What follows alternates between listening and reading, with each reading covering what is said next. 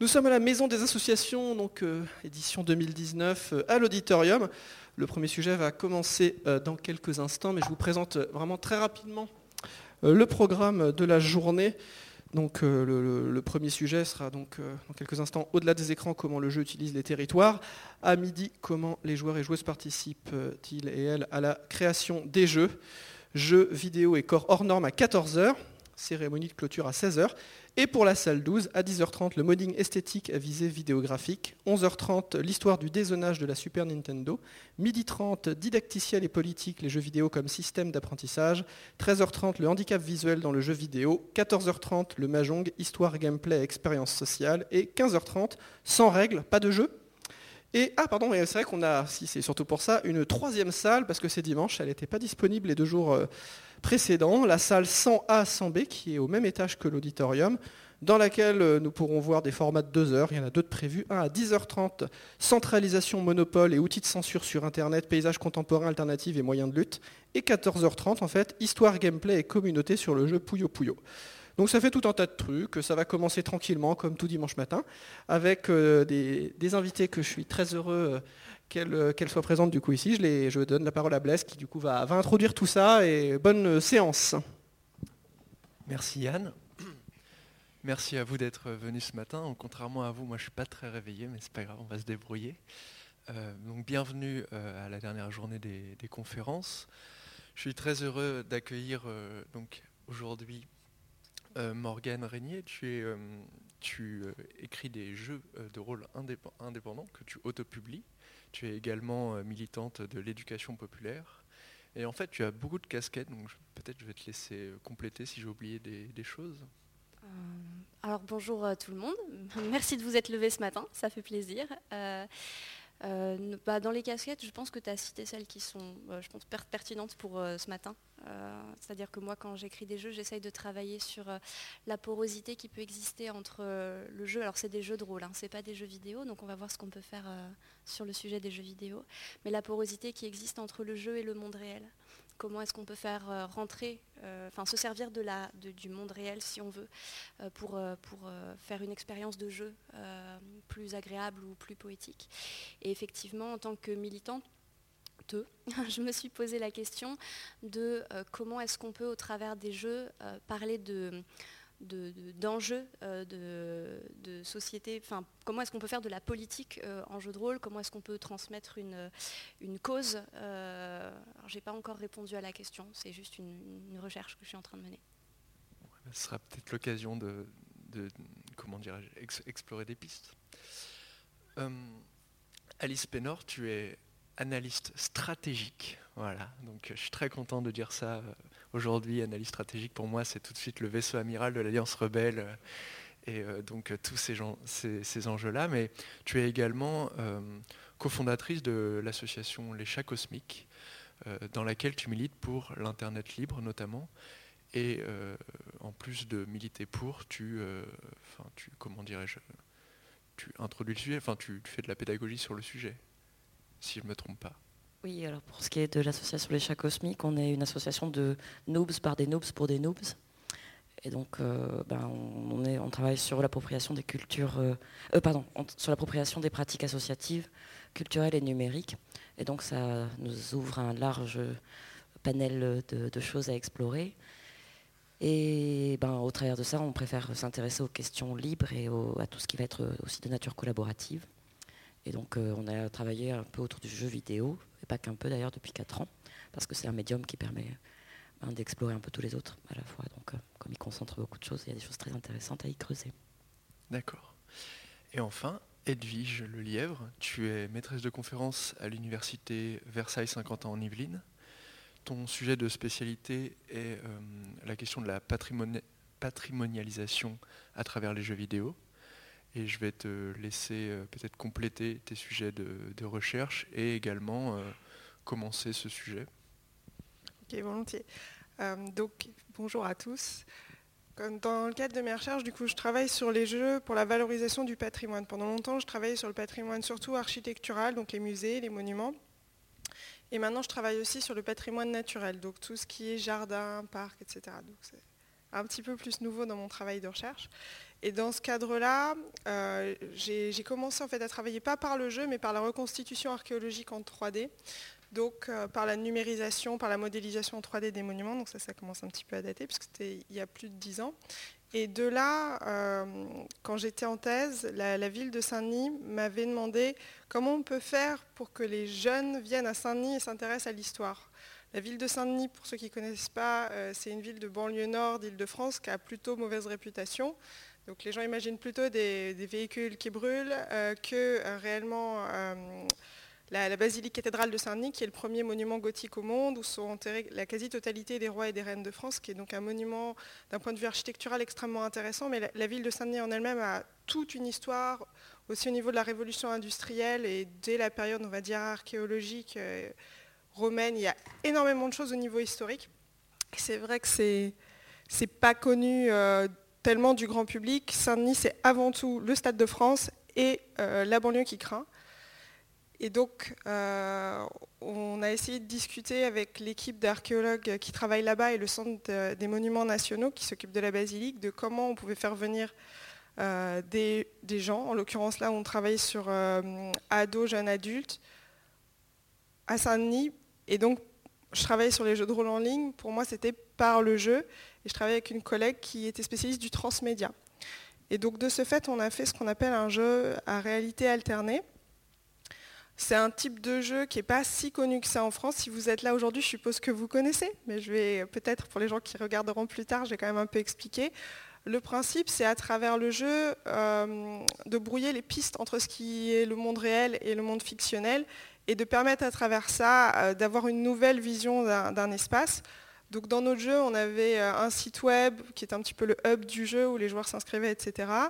Euh, une application mobile et surtout pas mal d'événements dans la ville. Donc le jeu a commencé avec un espèce de concert de rap qui se faisait interrompre par des fantômes qu'on avait projetés sur du tulle.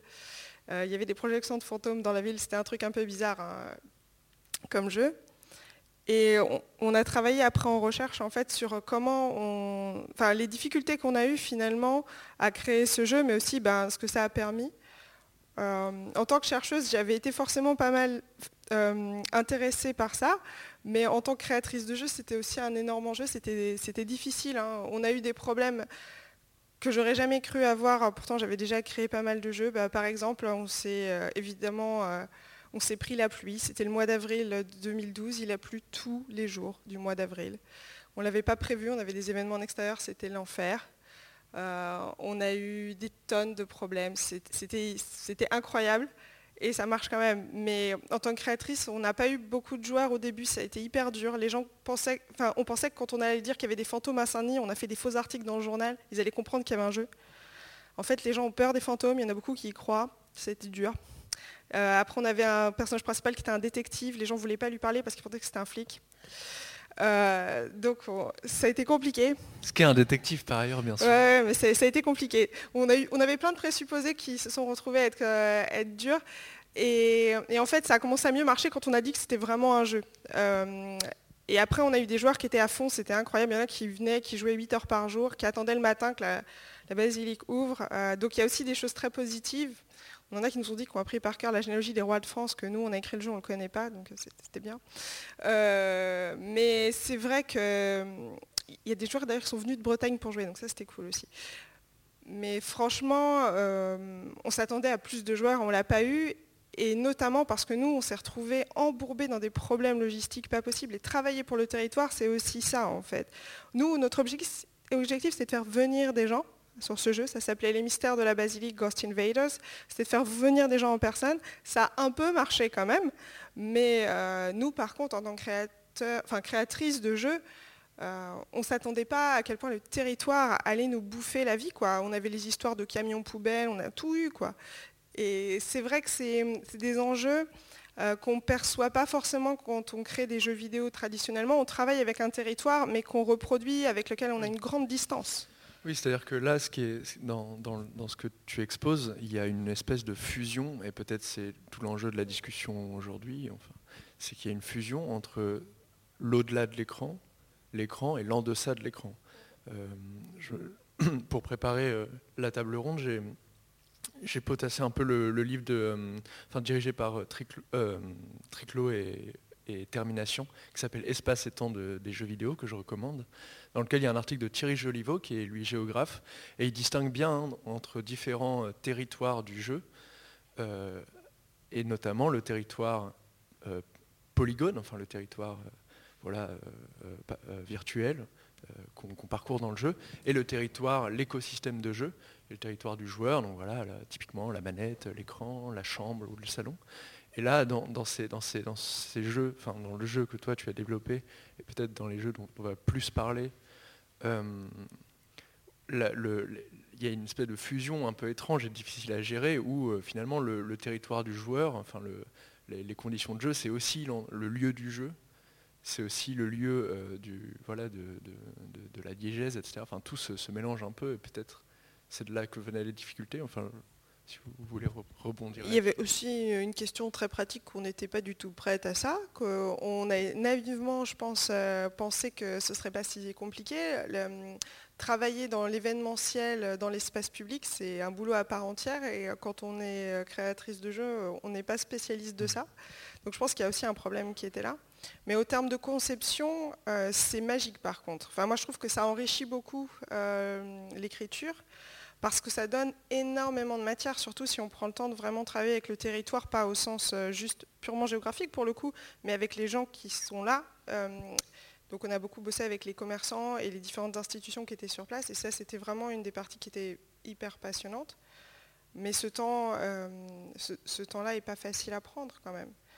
Et c'est pour ça qu'un des jeux qui a été évoqué quand on a préparé la, la conférence, c'était Pokémon Go eux, ils ont réussi à faire quelque chose sur le territoire réel sans y aller d'une certaine manière.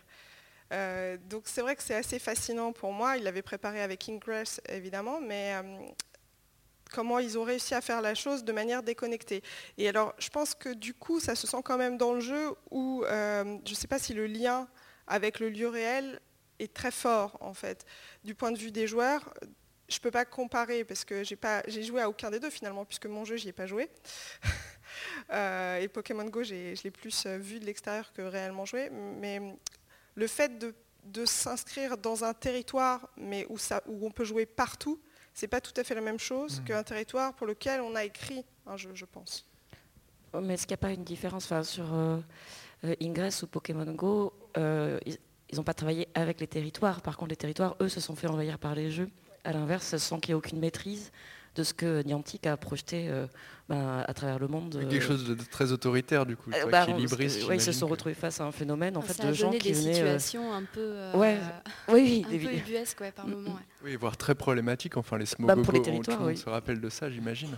Le problème des smogogo au mémorial, enfin, au mémorial de la Shoah à Paris ou carrément sur, enfin, dans, les, dans les camps, quoi. Dans, les camps de, de, concentration, qui sont des lieux euh, ouverts au public, des lieux de mémoire, mais également des lieux euh, patrimonialisés pour le coup, euh, si je puis dire. Eh bien, eh bien, on avait des smogogo. Donc, vous voyez, le Pokémon gaz, quoi, le Pokémon toxique. Enfin, c'est donc parce que l'algorithme thématise les, Pokémon en fonction, voilà, de, l'environnement, mais c'est un algorithme un peu aveugle. Et là, il, voilà, c'était complètement, comment dirais-je, enfin, très déplacé, quoi. Et euh, il y a eu un scandale du coup autour de ça, mais c'est pas le seul, enfin, il y en a eu d'autres. Mais voilà, enfin, là, pour le coup, c'est comment le jeu s'empare des territoires. Là, c'est de façon très autoritaire, ça c'est invasif. Quoi. Et avec des technologies euh, de, mapping euh, des territoires réels, enfin de, cartographie du, monde réel, qui sont des, technologies très, voilà, enfin, pas du tout comment dirais-je, pas du tout open source, qui sont des, codes propriétaires, etc. Qu'est-ce que, qu'est-ce que ça t'inspire euh est-ce que, par exemple on pourrait avoir une espèce de, Pokémon Go ou ce type de jeu qui, euh, sont très, très précisément interfacés avec, euh, avec une cartographie très précise des territoires? Est-ce qu'on pourrait avoir ça avec du logiciel libre, avec des choses non invasives, etc. alors, J'imagine que techniquement ce serait possible euh, sur la base de OpenStreetMap, qui est euh, plutôt une transposition de, Google Maps euh, en version libre, open source. Et donc s'il y avait des développeurs qui voulaient essayer de s'emparer des données, puis avec des couches logicielles libres qui permettaient de le faire, je vois pas. Enfin, je suis pas technicienne, mais j'imagine qu'il n'y a rien qui s'y oppose. et puis, mais est-ce que ce serait invasif ou pas? Là, ça dépendra de ce que les concepteurs de jeux auront, ben, comme proposition et développeront pour proposer au public ou au territoire. Alors du coup, j'ai une, réflexion qui me vient en vous écoutant. du coup, je, lance des questions auxquelles j'ai pas de réponse, hein, euh, j'ai l'impression que j'ai l'impression que la différence euh, qu'il y a eu donc entre l'expérience Pokémon Go, qui est effectivement une, comment dire une conquête au, sens euh, militaire presque du territoire, au point qu'on a ça a donné donc le type de scandale, mais également des situations où les magasins affichaient "Eh venez chez nous parce que nous on a un Poké Centre et tout ça, ça va être super". donc ils ont ils ont se sont aussi, comment dire, ils ont aussi surfé sur ce côté-là de façon complètement euh, commercial et, marketing.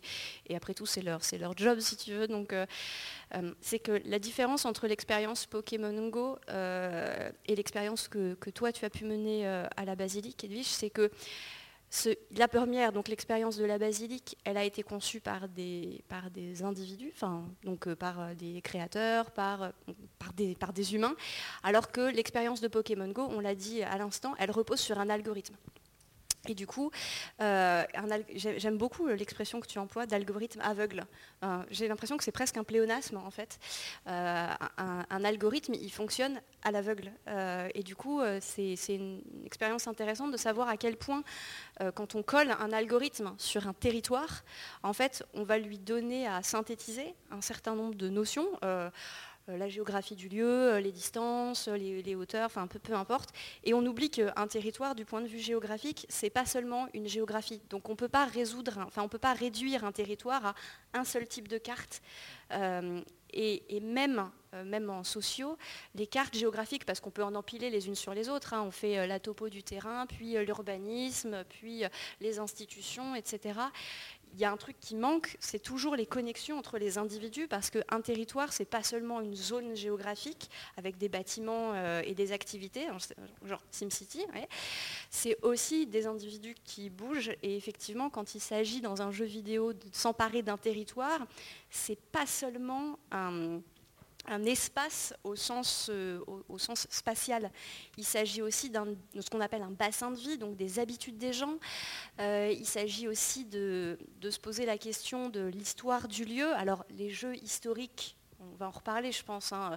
Je pense à la série des Assassin's Creed, je pense que vous l'avez tous en tête, euh, qui est une espèce de captation pseudo-historique, simulée d'un endroit, euh, au point que euh, Ubisoft a été euh, contacté par l'Institut du monde arabe, qui se situe à Paris, pour une de leurs expositions qui vient plus ou moins de se terminer là, qui s'appelait Cité millénaire, Cité perdue et où en gros ils proposaient dans cette euh, exposition qui consistait à visiter des villes détruites, que ce soit des villes du bassin méditerranéen, que ce soit des villes anciennes, donc les, cités comme Carthage, ou des villes récemment détruites par, les, guerres civiles ou les guerres tout court, Mossoul ou Damas.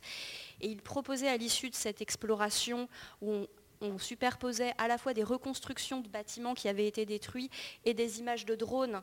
Euh, c'était assez glaçant par ailleurs euh, une expérience en réalité augmentée. Donc à l'issue de la convention, enfin de la convention, à l'issue de l'exposition, pardon, euh, on mettait un casque de réalité augmentée et donc on parcourait ces espaces-là. Et c'est Ubisoft qui a été choisi parce que la technique qu'ils ont développée pour réaliser les Assassin's Creed de mapping, etc., euh, ils se sont dit, tiens, et si on l'appliquait à un territoire euh, à un territoire euh, réel, c'est-à-dire euh, tout d'un coup le, jeu vidéo en fait met ses, techniques au sens, pur au service d'une ambition qui était là une ambition à la fois journalistique, historique, pas tout à fait touristique, mais enfin je pense que Edwige pourra en parler, c'est des trucs qui se font aussi. et donc la question du jeu vidéo, c'est toujours qu'est-ce qu'on modélise exactement quand on parle d'un territoire, d'un endroit, qu'est-ce qu'on veut voir? Et donc quand on modélise, on fait des algorithmes. Et donc l'algorithme aveugle, en réalité, où est-ce qu'on pose ce regard vide? Et donc c'est cette espèce de caméra qui va nous renvoyer quelque chose. Et, du coup, Pokémon Go, bah ouais, c'est un peu, par moi, c'est un peu déconné, parce que justement, ça prenait pas du tout en compte les affects qui étaient liés au territoire. moi, j'adorerais voir des, jeux vidéo qui travaillent sur les affects des territoires. Par exemple, je ne sais pas, le, patrimoine ouvrier. Hein, c'est, à l'époque, Pokémon Go, il y avait eu beaucoup de débats parce que déjà, ça incitait les gens à aller dans des lieux où ils n'iraient pas. Mais bon, tout le monde après constatait qu'on était tous, enfin, le nez penché sur son téléphone portable. Donc, est-ce qu'on est vraiment en train de regarder autour ou pas? La question se posait. Et euh, typiquement, euh, c'est bien sur la question de euh, comment, comme ce que tu disais, c'est comment amener les jeunes en fait un peu à découvrir leur patrimoine, leur territoire, à voir leur environnement. C'est souvent la question justement des acteurs d'un territoire, c'est comment on va intéresser les jeunes. Alors à la question de patrimoine, et le patrimoine remarquable ou le patrimoine commun, justement, le patrimoine ouvrier, le patrimoine industriel, les friches, ben, tout ce qui les entoure. Comment faire en sorte qu'ils lèvent le nez un peu de leur téléphone pour regarder euh, ce qui les entoure et y créer du lien. Et typiquement, les, expériences euh, qu'on a pu mener cette année avec euh, Rencraft. Donc, on a fait. Rencraft, c'est un projet qui est porté depuis le début des années 2010 par Troy de Combo à Rennes. donc, c'est un projet remarquable à tout point de vue qui s'appuie sur Minecraft pour inviter les gens bah, à construire et à détruire éventuellement l'existant, le réel, l'imaginaire au travers de Minecraft sur des cartes collaboratives on mené avec eux un projet à Brest, mais c'était avec des lycéens. Et euh, toute la question, puisqu'on travaillait avec des urbanistes, euh, une opération de renouvellement urbain. Et donc on n'était pas forcément sur le patrimoine remarquable, puisqu'on était justement dans un quartier qui est plutôt en désaffection, euh, dans lequel il n'y a pas vraiment de site incroyable, où il n'y a pas de superbes monuments à reproduire. par contre, on travaillait vraiment sur comment intégrer la vie de 30 adolescents dans une période de concertation publique de co-construction avant la phase opérationnelle d'une opération de renouvellement urbain. Et c'était hyper intéressant de voir comment les acteurs du territoire ont réagi à la manière dont les, lycéens, encadrés par les professeurs, puisqu'on avait calé ça aussi sur le programme pédagogique d'histoire géo et euh, d'éducation euh, civique de seconde. Donc ça, tombait très bien sur les problématiques qu'on devait étudier. Et donc, euh, ben, animé avec les, outils et les méthodes de, de, de et de Handcraft, ça a vraiment donné quelque chose de, très chouette. Et tout le monde était euh, super ravi. Et moi, ce que j'ai beaucoup aimé, c'était la réflexion d'un élu de quartier qui a dit Vous avez, euh, sans, vous en rendre compte, vous avez complètement bousculé les statistiques euh, habituelles de la concertation publique urbaine, enfin urbanistique, en amenant 30 ben, gamins, filles, garçons, de tous horizons socioprofessionnels et, de toutes catégories socioprofessionnelles confondues, euh, ben, à, venir contredire l'homme blanc âgé de plus de 60 ans. Et donc, euh, ben, ils veulent des parcs, ils veulent des, terrains de basket, euh, ils veulent de la verdure, ils veulent des kebabs, peu importe. Ils veulent pas des caméras de surveillance dans les rues. Et déjà, rien que ça, en fait, c'était très précieux pour les opérateurs de l'opération de renouvellement urbain. Et les enfants, ils se sont pas du tout, enfin, à chaque fois je dis c'est des enfants, mais c'est des lycéens, se sont pas du tout rendus compte, comme ils étaient amenés à travailler par le jeu, ça a mis du temps en fait à rentrer. Euh, au bout de 10 séances, ils se sont rendus compte euh, qu'il y avait vraiment un, travail qui leur avait été demandé, que ce n'était pas du jeu. Donc ça a été très intéressant de le faire au travers de Minecraft, parce que quand bien même ils n'étaient pas familiers du jeu, ils en avaient tous entendu parler. Et, euh, et aujourd'hui, on a eu leur retour, on a la dernière phase de restitution la semaine prochaine. C'était ouais, c'était trop bien d'être comme les architectes de la ville, de, de, découvrir ce qu'on a autour de nous. Ce serait bien si la ville, elle était euh, comme on l'a construite, etc. enfin reconstruite. Et puis, euh, et puis, ils sont très très curieux d'entendre euh, désormais de la part des élus ou de qu'est-ce qui va être gardé et euh, donc, euh, j'aurais tendance à dire ben, Paris réussi. Et c'était vraiment une chouette conjonction. Euh, il y a eu un effet de timing, un peu de calendrier dû, au hasard, mais qui a permis cette conjonction. Et les urbanistes, ils ont juste adoré, parce qu'en plus, c'est un cabinet d'urbanistes qui travaille justement sur la concertation, qui travaille sur les bourgs, la redynamisation des bourgs en Bretagne, donc qui est tout un sujet à part entière aussi, ben, qui sont désertés par les jeunes, et qui ont à cœur de trouver des moyens de donner la voix aux futures générations et pas aux anciennes. Donc Minecraft s'est révélé être un outil très précieux pour ça, euh, animé selon les bonnes méthodes. Donc euh, c'était euh, ça a forcé les jeunes aussi à aller visiter le quartier, à le découvrir, à découvrir ses acteurs. Est-ce que ça les a forcés?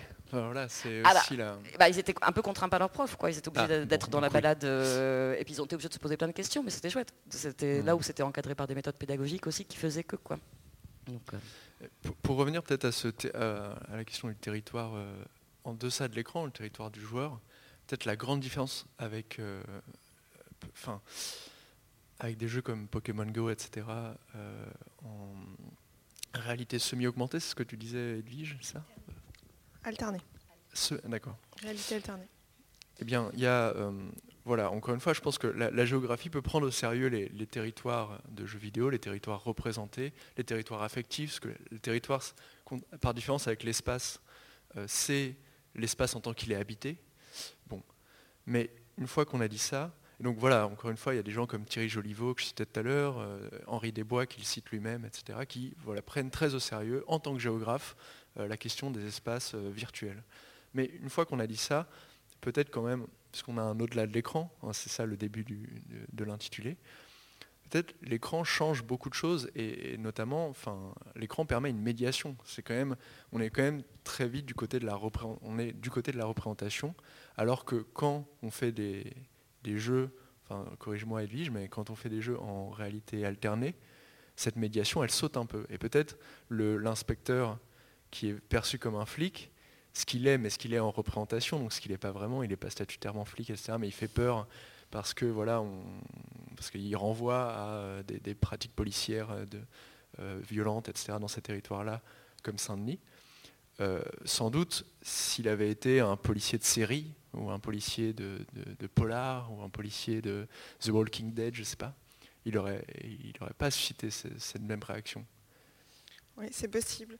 Euh, je pense que c'est une bonne question de parler de la question de la médiation de l'écran parce qu'on dit effectivement euh, pour Pokémon Go, euh, les jeunes, ils étaient le nez sur leur téléphone, ils ne regardaient pas autour. je trouve que c'est vachement négatif de dire des choses comme ça.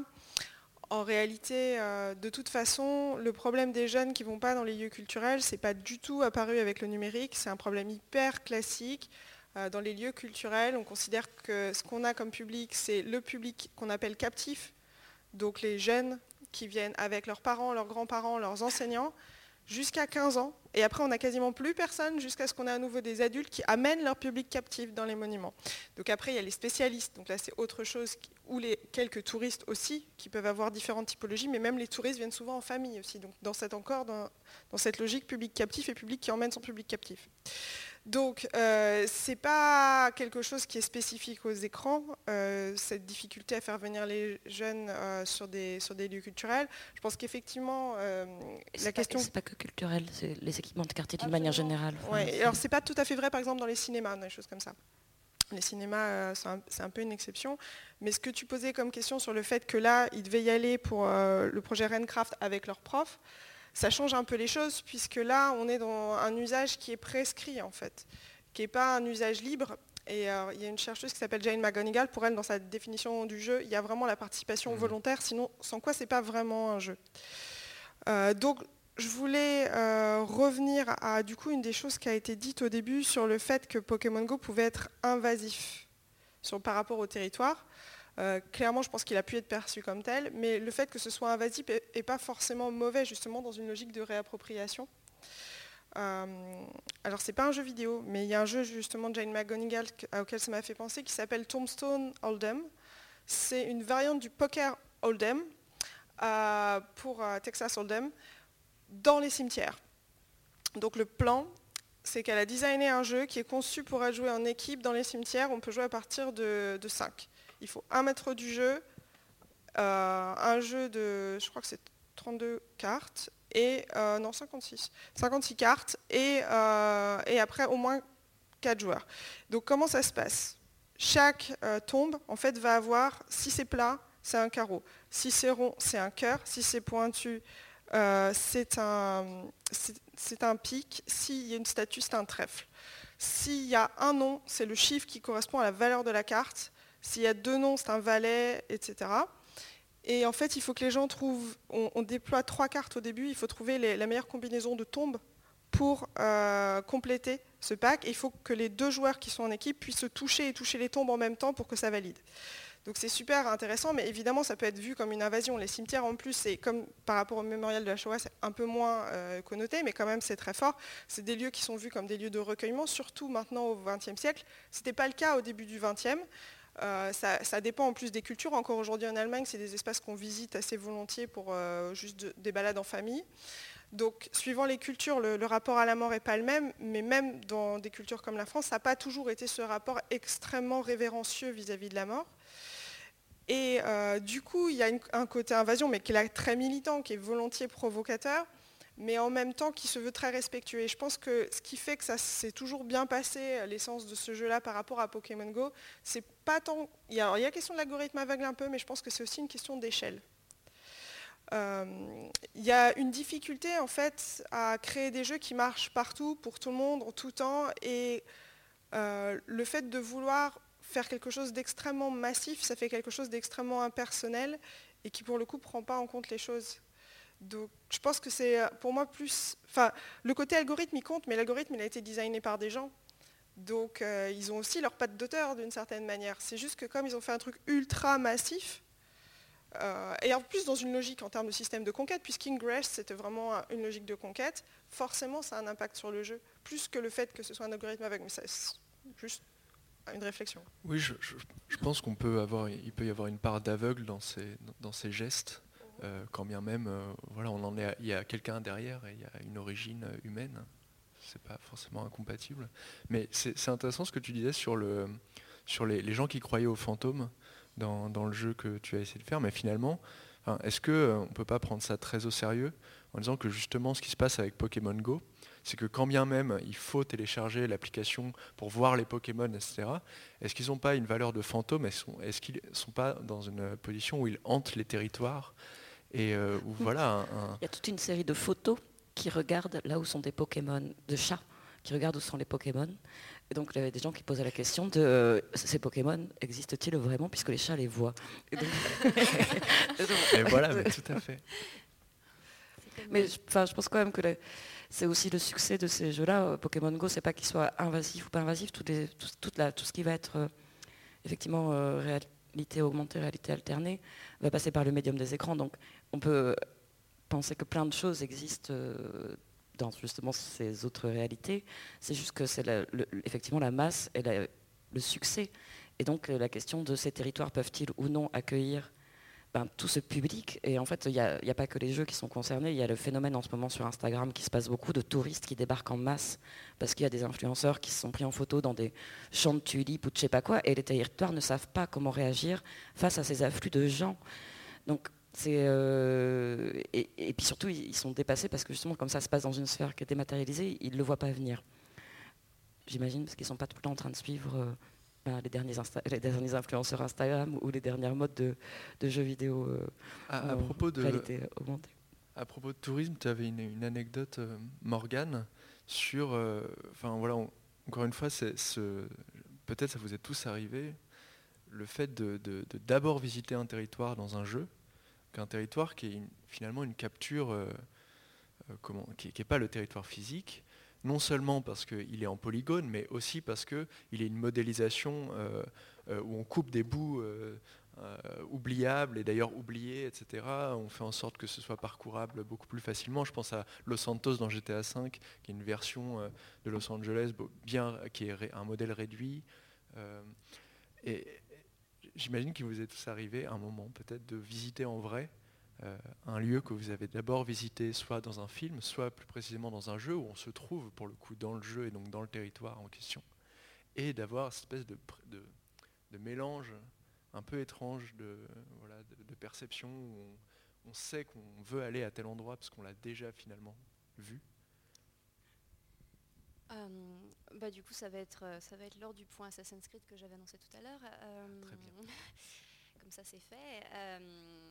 alors, je sais pas si. Ah, on va parler d'Assassin's Creed 2, parce que de toute façon, c'est le mieux, et après, j'ai pas joué au reste.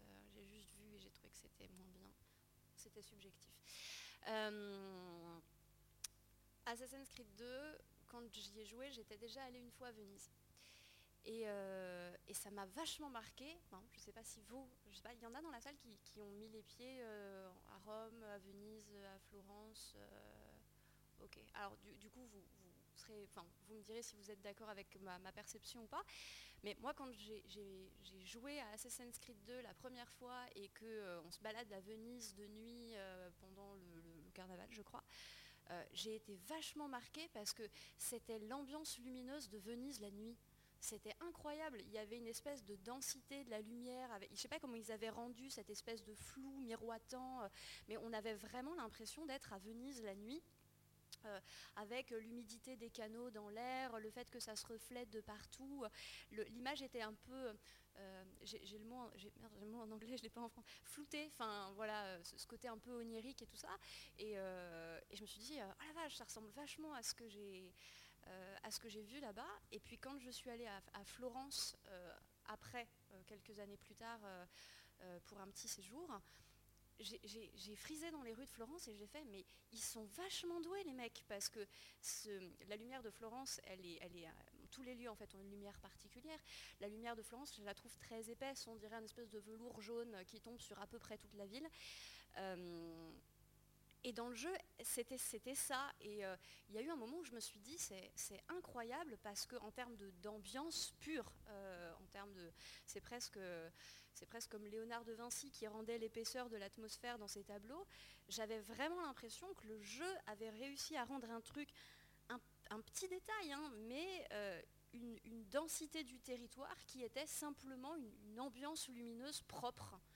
Euh, et, ça m'avait assez fascinée. Et d'ailleurs, euh, je, suis toujours assez impressionnée, de, en tout cas sur, sur cet opus d'Assassin's Creed-là, du travail qu'ont fait euh, les, les, designers, d'arriver à rendre une, atmosphère.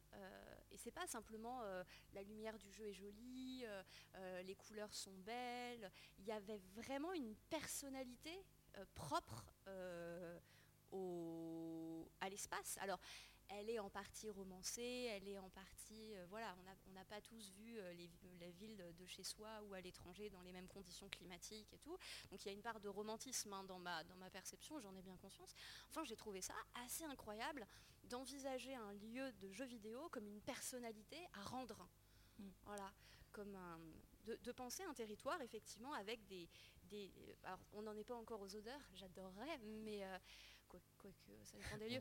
Mais enfin, c'est, mais même en fait, j'ai envie de dire, et, alors même si, même si ça sent pas bon, même si ça pue, parce que Venise par moment avec les canaux et tout ça, ça peut vraiment sentir très très fort le, euh, l'eau croupie et tout, mais ça fait partie du lieu. Et, euh, c'est vrai que le, jeu vidéo a maintenant des, compétences, euh, des, capacités techniques assez incroyables. Et euh, voilà, ça c'était l'anecdote. Par contre, je voudrais revenir parce qu'on parlait de GTA et on parlait des enfants qui se baladent dans les lieux en restant le nez sur leur écran. Et tu disais c'est assez réducteur et assez. Oui, non, non, mais euh, c'est assez négatif.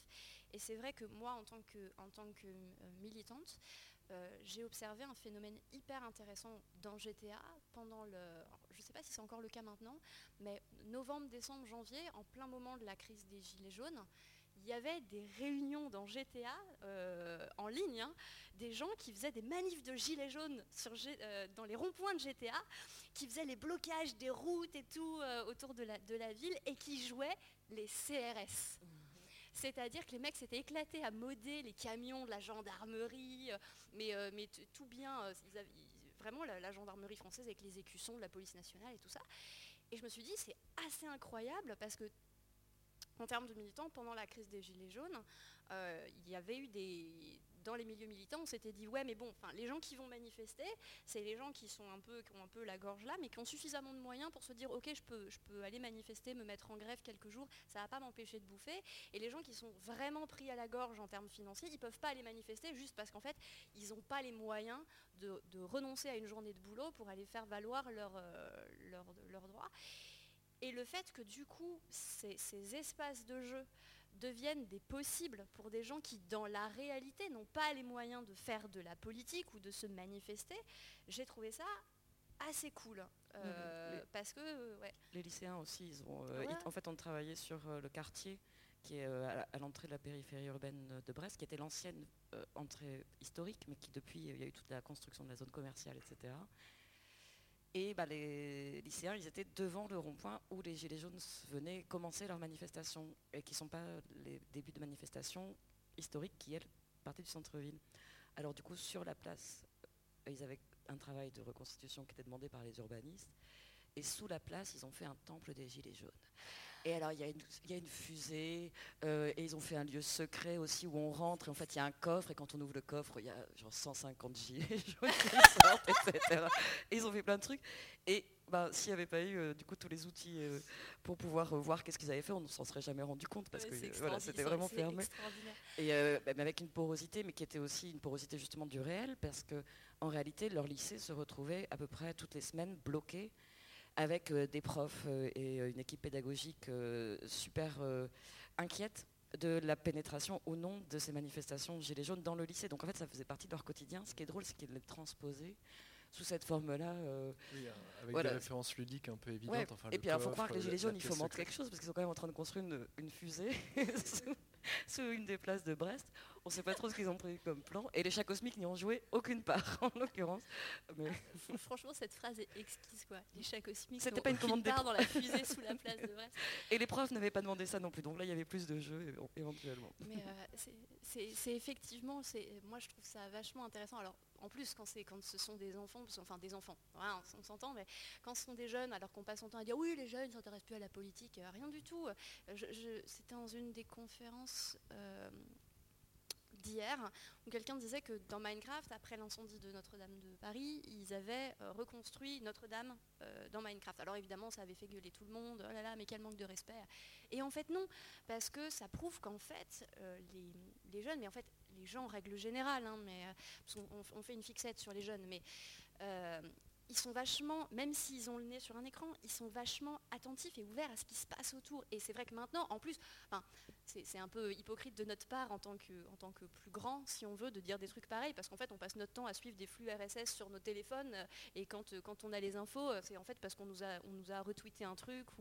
Donc voilà, faudrait faudrait aussi mettre un peu de... Mais effectivement, du point de vue, pour le coup, du point de vue militant, la question des territoires elle était au centre hein, des réflexions, euh, des, revendications, mais aussi des réflexions autour des mouvements des Gilets jaunes, la question des, ronds-points, la question de la différence entre la ville et la campagne, euh, la différence entre les classes, euh, etc.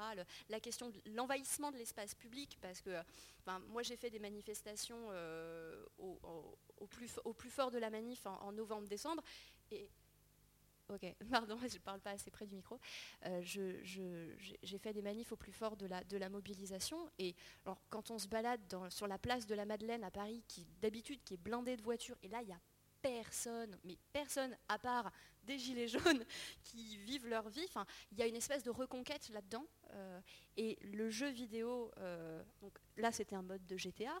Moi je trouve ça assez incroyable de faire de la reconquête euh, parce qu'en fait, l'empowerment, qu'on le fasse euh, sur la place de la Madeleine en vrai ou dans GTA, il existe. C'est-à-dire qu'il y a vraiment une notion de voilà, je m'empare de cet espace-là, qui est bon un espace en polygone, mais en fait peu importe, et, euh, j'y implante ma vision du territoire, ma vision de la politique, et, en plus qui moi m'a beaucoup fait rigoler, c'est que GTA, on l'a vendu comme le dernier jeu des punks à chiens, euh, euh, des anarchistes avec des cocktails Molotov, les gens qui jouaient à GTA, ils allaient mettre le feu au monde et tout ça, et ils jouaient les CRS.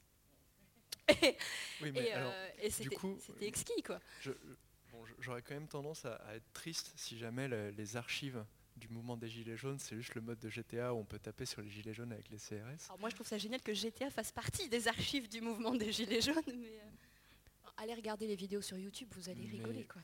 Du coup, à cet égard, euh, comment Edwige, en termes de, de, de patrimonialisation, parce que bon là, on parle euh, spécifiquement d'archives militantes, et effectivement, euh, c'est passionnant, mais enfin voilà, encore une fois, moi j'aurais du, du, mal à, je serais, enfin, en tant que militant aussi, je, serais un peu voilà déçu. Enfin, la, question de, de, de l'histoire des luttes et de l'histoire de nos luttes, euh, c'est une question euh, réelle, c'est une question souvent triste. On perd énormément de matériaux. Euh, voilà, je serais, un peu frustré qu'il n'y ait que ce mode de GTA pour parler des gilets jaunes. J'imagine que ce ne sera pas le cas. Mais en, dans le, processus de patrimonialisation, et bien que jusqu'ici on ait volontiers voilà, confondu la géographie des territoires virtuels et la géographie euh, des territoires euh, entre guillemets réels, la, géographie affective, la géographie matérielle, etc. on a quand même envie, peut-être, mais tu me corrigeras, quand on parle de patrimoine, de conserver quelque chose d'authentique, une forme de neutralité du regard, etc. Alors même que, comme tu l'as bien dit Morgan, dans les euh, Assassin's Creed, c'est d'emblée le territoire, et quand bien même il serait très bien modélisé, etc., avec des techniques très poussées, euh, il est tout de suite pris dans euh, un mythe, dans une, fable, une fiction. Alors, il y, a plein de questions dans ce que tu dis, donc je vais essayer de, de décorer un peu Ce problème de l'authenticité. alors il y a la question de l'authenticité, c'est une énorme question dans les jeux historiques. Euh, je ne suis pas la meilleure spécialiste sur ce point, il y a, d'autres chercheurs, notamment il y a Romain Vincent qui était là vendredi, qui travaille beaucoup là-dessus, y compris sur Assassin's Creed. Euh, ce qu'il faut comprendre, c'est que la question de la patrimonialisation dans la culture française, elle est très forte. C'est quelque chose qui a commencé à la Révolution française, en même temps qu'on détruisait les monuments, on a créé une commission pour conserver les monuments. Ce qui fait que chez les Français, c'est très fort, c'est plus fort qu'ailleurs en fait. Hein. Les Italiens aussi sont assez maniaques de ça, mais ce n'est pas le cas partout. Notre volonté de sauvegarder notre patrimoine euh, architectural, mais aussi militant, etc., est vraiment spécifique. Et donc bah, ça se retrouve aujourd'hui. La patrimonialisation, traditionnellement, elle se fait sur des longues durées et ça s'accélère beaucoup aujourd'hui. Ça, ça vient par contre plutôt des pays anglo-saxons. Au Canada, quand il y a eu une catastrophe ferroviaire, ils ont récupéré, ils ont envoyé des conservateurs du musée de la ville à Montréal sur place, le lendemain de l'accident, récupérer des morceaux pour patrimonialiser, pour mettre dans le musée. Donc c'est vrai qu'il y a des choses qui changent, euh, mais euh, il y a aussi des, on va dire des constantes. Alors par rapport à Assassin's Creed, si je peux rebondir par rapport à ça, parce que c'est en plus un exemple assez connu, euh, en termes de recherche, souvent le terme qu'on emploie pour définir Assassin's Creed, c'est qu'on dit que c'est un simulacre. Euh, pourquoi? Parce qu'en fait, ils se veulent, ils se vendent comme vrai. Alors je ne pense pas que les développeurs le voient comme tel, mais c'est marketé comme tel. Et ça, ça pose un petit souci puisque ce n'est pas le souci des développeurs, puisque leur souci c'est de faire un bon jeu, ce qui est absolument pas discutable en termes d'objectifs. c'est une boîte de jeu, ce n'est pas une institution culturelle ni un prof d'histoire a priori. Et euh, ils le vendent comme ça. J'avais beaucoup aimé, j'avais eu une conférence de Jean-Clément Martin qui a, été le conseiller d'Ubisoft sur Assassin's Creed Unity. Euh, et c'est euh, un des meilleurs spécialistes français de la Révolution française, donc il est extrêmement pointu dans son domaine. Mais par contre, c'est quelqu'un qui ne joue pas. Il nous l'a dit, je n'ai pas joué. Et donc, j'ai juste conseillé finalement sur le visuel. Alors déjà, ça veut dire qu'on oublie toute la partie euh, appropriation du territoire par le jeu. Parce que le visuel, c'est une chose, mais c'est vraiment pas tout, en fait, dans la façon dont on appréhende un territoire, dont on le vit. Et lui, il avait deux grosses critiques par rapport à Assassin's Creed Unity dans sa version finale, euh, qu'on ne dit pas assez, qui n'est pas du tout celle des joueurs ni des chercheurs en histoire par ailleurs, mais de son point de vue de conseiller. Euh, le premier, c'est que la scène n'était pas du tout assez vivante. Ils ont fait une scène plate, où il n'y a pas de vie, alors que la scène, c'était un lieu de vie énorme à l'époque. Et la deuxième critique qu'il a faite, et qui est peut-être pas attendue du tout, c'est euh, le fait que c'était pas assez violent. Parce que euh, le niveau de violence que lui, il estimait en tant qu'historien qu'il y avait à ce moment-là était absolument extrême, et que le niveau de violence comparatif dans Assassin's Creed Unity est extrêmement bas. Donc lui, il n'était pas gêné par le fait que c'était un scénario de théorie du complot qui était complètement à l'opposé de ce qui s'est passé dans la réalité et qu'en termes d'histoire des systèmes, c'était catastrophique. Lui, ce qui l'agaçait beaucoup, c'était que on va dire l'expérience du moment, de son point de vue de non-joueur, correspondait pas à ce que lui, il, avait comme, dada en tant qu'historien, à savoir l'extrême violence de Paris pendant la Révolution française. Mais du point de vue des monuments, c'était par contre un point de vue différent. J'ai pu parler aux gens de la basilique de Saint-Denis parce qu'on se connaît bien. Et quand ils sont allés les voir pour la reconstituer dans Assassin's Creed Unity, ils sont partis pour une reconstitution telle qu'elle est aujourd'hui. Pendant la Révolution française, les monuments, c'était des ruines, littéralement des ruines. Ils avaient tout brûlé, euh, c'était hyper noirci, c'était super moche. Et en fait, euh, même si on a le côté voyage dans le temps, on voyage dans le temps aujourd'hui ce qui est très conceptuel. En fait, on voyage dans les cartes postales d'aujourd'hui Quasiment. Et donc c'est une reconstitution de très bonne qualité euh, néanmoins, euh, mais qui en plus n'est pas à l'échelle, parce qu'ils ont dû adapter les échelles pour qu'on puisse jouer dedans, ce qui est très logique, euh, mais qui ne sont pas correctes. Et donc fondamentalement, c'est pour ça qu'on parle de simulacre, c'est pas euh, parce que ce n'est pas exactement juste, parce qu'on n'est jamais exactement juste, on voyage pas dans le temps non plus, les historiens non plus, mais c'est parce qu'il y a une, à côté, enfin, du fait du marketing qui dit que c'est une reconstitution fidèle, euh, au ment aux joueurs, qui est persuadé que c'était comme ça. Et du coup, c'est là où c'est un petit peu dangereux, euh, parce que justement, on peut mettre dans la tête des gens que c'est plus qu'une fiction. Tout à l'heure, tu parlais de justement Assassin's Creed, enfin vous parlez tous les deux de Assassin's Creed. Moi, j'ai arrêté de jouer aux jeux à partir du moment où ils ont commencé à devenir trop réels. Du coup, j'ai plus l'impression d'être dans des jeux, j'ai l'impression d'être dans des films de reconstitution, justement, et un exercice technique de nous allons faire les plus belles cinématiques, euh, magnifiques, bien sûr, avec un travail technique derrière et j'imagine des expériences de joueurs qui doivent être chouettes. Mais on n'a pas besoin de ça pour donner, je pense, euh, une impression. Euh, euh, d'une ville. Et euh, typiquement, quand tu parlais tout à l'heure de ton expérience de Venise ou, Florence, moi, ça me faisait penser à Jet Set Radio. Donc, j'ai passé, je sais pas, trois ans à jouer euh, tous les week-ends avec un pote à Jet Set Radio, qui est ben, le premier jeu en cel shading, en l'occurrence. Donc, c'est pas du tout réaliste. Mais quand je suis allée à Tokyo, eh ben, j'étais dans Jet Set Radio et j'avais qu'une envie, c'était de monter sur les poteaux et de commencer à grinder un peu partout et à faire des tricks. Euh, et, après, il y a mon pote qui est venu aussi, et pareil, même effet. Donc on était tous les deux, ouais, là, le poteau, on y va. Et en fait, il n'y a pas besoin d'être non plus dans un exercice euh, forcément de, reconstitution au millimètre près ou autre. En fait, déjà, on peut donner justement l'envie. Euh, moi, je marchais dans Tokyo, ce terrain était à moi, mais peut-être parce que j'avais passé des week-ends entiers à le conquérir à travers des tags, en, étant sur ses toits et en étant sur, sur ses fils électriques, etc. Je sais pas, sans, avoir, sans être nécessairement passé par une, une expérience de, reconstitution la plus fidèle possible. Donc, euh, peut-être que par contre, arpenter le terrain d'une ville ou d'un territoire fait qu'on numériquement peut éventuellement faire qu'on se l'approprie après dans la réalité euh, d'une autre manière.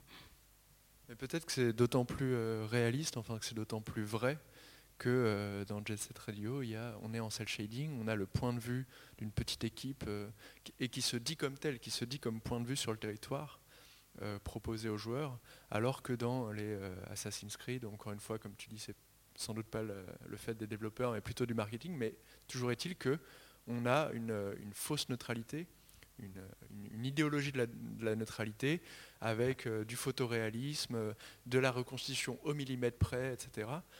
Euh, moi, ça me fait penser à une, euh, une, vidéo de I Saw What You Did There, c'est l'accent, euh, l'émission de Game Cult, qui avait fait une, émission en deux épisodes sur Red Dead Redemption 1. Et dans un des épisodes, justement, comment dirais-je, il commentait assez précisément la manière dont les territoires étaient construits et notamment les, euh, ambiances, les, couleurs, etc. Et comment c'était construit à partir de références qui étaient des références cinématographiques. Des références non pas à l'histoire de, euh, des États-Unis, mais à l'histoire du cinéma américain, et du cinéma euh, des, des westerns italiens également, c'est-à-dire voilà, l'histoire du western. Et donc, un propos, encore une fois, très idéologique, enfin, très fictionnel, etc. Et que donc derrière le photoréalisme, en fait, le photoréalisme de Red Dead Redemption, c'est pas un réalisme au sens où on va dire le vrai, c'est un photoréalisme pour, coller au cinéma, à des représentations cinématographiques. Et ça fait probablement toute la différence. Moi, je ne me rappelle pas de comment Red Dead a été euh, marketé, quoi.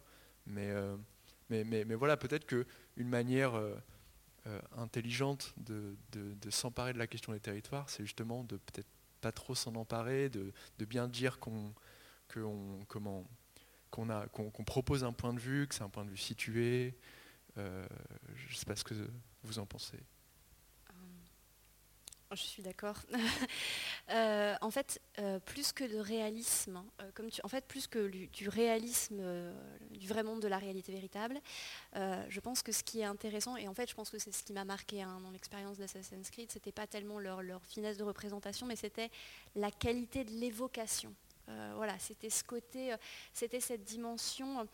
On, on assume qu'on va, euh, on va faire un acte. C'est quasi, enfin, en ce qui concerne la lumière, après, c'est voilà, c'est quasiment un acte poétique. Tu vois, c'est la, la, qualité de la métaphore en fait. C'est ce moment. l'assume vraiment? Bah, je pense que, je pense que dans l'univers, je pense que l'univers précis d'Assassin's Creed 2, donc la Renaissance italienne avec euh, tous les clins d'œil aux artistes de la Renaissance, etc. Je pense que ça n'a pas été euh, promu comme tel, mais bon, après, je, fais peut-être une, c'est clair, c'est une projection en fait, mais je, pense qu'il y avait clairement de ça. Il y avait effectivement, il y avait vraiment l'inspiration d'eux, mais euh, après, est-ce qu'ils en ont fait un acte enfin de, j'allais dire de propagande, mais c'est pas le mot. voilà, est-ce qu'il l'assume? Je sais pas, mais en tout cas c'est sensible. Tu vois qu'il s'agissait là presque d'un travail de peintre, si tu veux. Et c'était plus effectivement un clin d'œil à un bagage, enfin, un univers culturel, un fantasme, une, poésie, quand on parle Italie de l'art d'essence, ça y est, euh, que vraiment on va, recréer Florence ou Venise telle qu'elle est. Et on va pas se mentir, hein, quand on est un touriste euh, et qu'on va quelque part, on y va aussi pour retrouver une certaine image d'un lieu qu'on ne connaît pas, mais on s'attend quand même à retrouver des trucs. Euh, quand on va dans les îles ou quand on va au Japon, on a en fait déjà, parce que Internet, parce que, que les mythes culturels, je pense à l'orientalisme quand on, décide d'aller au Moyen-Orient, des trucs comme ça, en tant qu'occidentaux, en tout cas, on est, on est marqué par ça. Donc en fait, on arrive déjà avec des bagages de représentation, et quelque part, on est content quand les représentations qu'on a euh, construites au préalable, on peut les retrouver un petit peu comme ça dans le vrai territoire. Même si au final, un Vénitien, euh, enfin, si je lui parle de mon extase devant la lumière miroitante des canaux de Venise, il va avoir le petit sourire. On l'a tous, hein, quand les gens disent Ah, Notre-Dame de Paris, très très romantique. Ouais, ouais, ouais, ouais, les pigeons, très très romantiques. Donc ça dépend, mais ça dépend de l'expérience du territoire qu'on a en vrai. Mais par contre, ce qui me marque vraiment beaucoup dans ton, dans ton expérience de Tokyo, quand tu as dit, j'avais l'impression que la ville, enfin le, lieu était à moi parce que je l'avais expérimenté avant et parce qu'en plus tu l'as expérimenté d'une façon très particulière. Tu n'as pas fait un walking simulator dans les rues de Tokyo, tu es monté sur les fils électriques et tout il y a quelque chose de l'ordre de, la transgression ou de la liberté, si tu veux. L'espace était à toi parce que tu t'étais senti libre dedans. Et ça, c'est vraiment intéressant. Enfin, moi, en tant que militante, ce que tu dis là me, parle beaucoup parce qu'on se demande toujours comment est-ce qu'on peut faire en sorte que les gens qui se, sentent illégitimes à occuper des territoires, alors qu'a priori ils vivent là, hein, euh, parce qu'il y a une violence symbolique dans l'architecture et tout, et euh, eh ben justement, on me dit peut-être le jeu vidéo, ça peut servir à ça, ça peut servir par la transgression, par, par l'accaparement, euh, voilà, c'est une, prise de, une prise de pouvoir, par la prise de position. et, euh, particulièrement ce jeu-là, parce qu'il offrait une très très grande liberté de mouvement, justement, il n'était pas du tout contraint. Donc on mm. était vraiment libre de Mais tu vois, je faire un peu tout et n'importe quoi dans la ville. Je pense à Mirror Edge et à ces, trucs de parcours, etc. Cette, cette, sensation que en fait, l'urbanisme ne te résistera pas, que au final, l'espace, c'est toi qui le crée. Moi, je trouve ça vachement intéressant. J'en reviens à mes petits gilets jaunes de GTA. Là, il y a aussi un, ce côté-là. Puisque tu ne peux pas occuper l'espace pour manifester sans te faire casser la gueule par les, par les CRS, enfin, en, tout cas... Euh, de, de ce qu'on dit, eh ben, du coup tu vas le faire dans GTA. Euh, et, voilà, et zut, et flûte, et, euh, c'est vachement bien.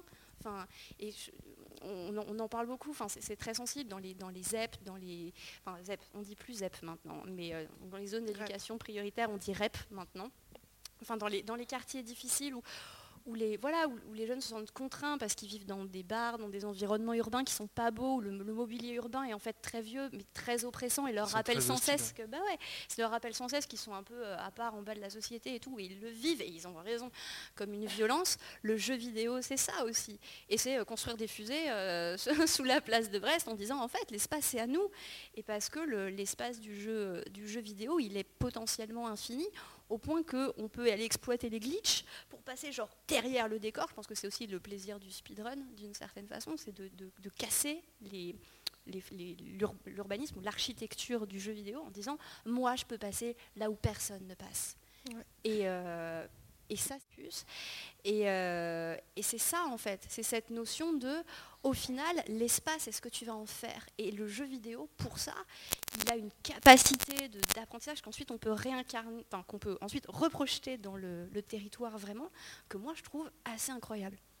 Je peux rebondir? Oui, merci. Euh, en fait, je trouve qu'il y a deux questions qui sont très intéressantes dans ce que tu dis, mais ce n'est pas forcément toujours aussi positif. Ça peut générer beaucoup de frustration, parce que justement, la liberté que tu as dans le jeu vidéo, tu ne vas pas forcément l'avoir dans l'espace réel.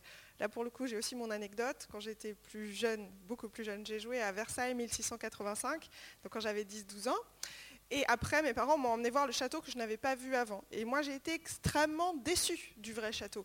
Déjà parce que bon, la galerie des glaces était en rénovation donc c'était moins joli. En plus, c'était blindé de monde.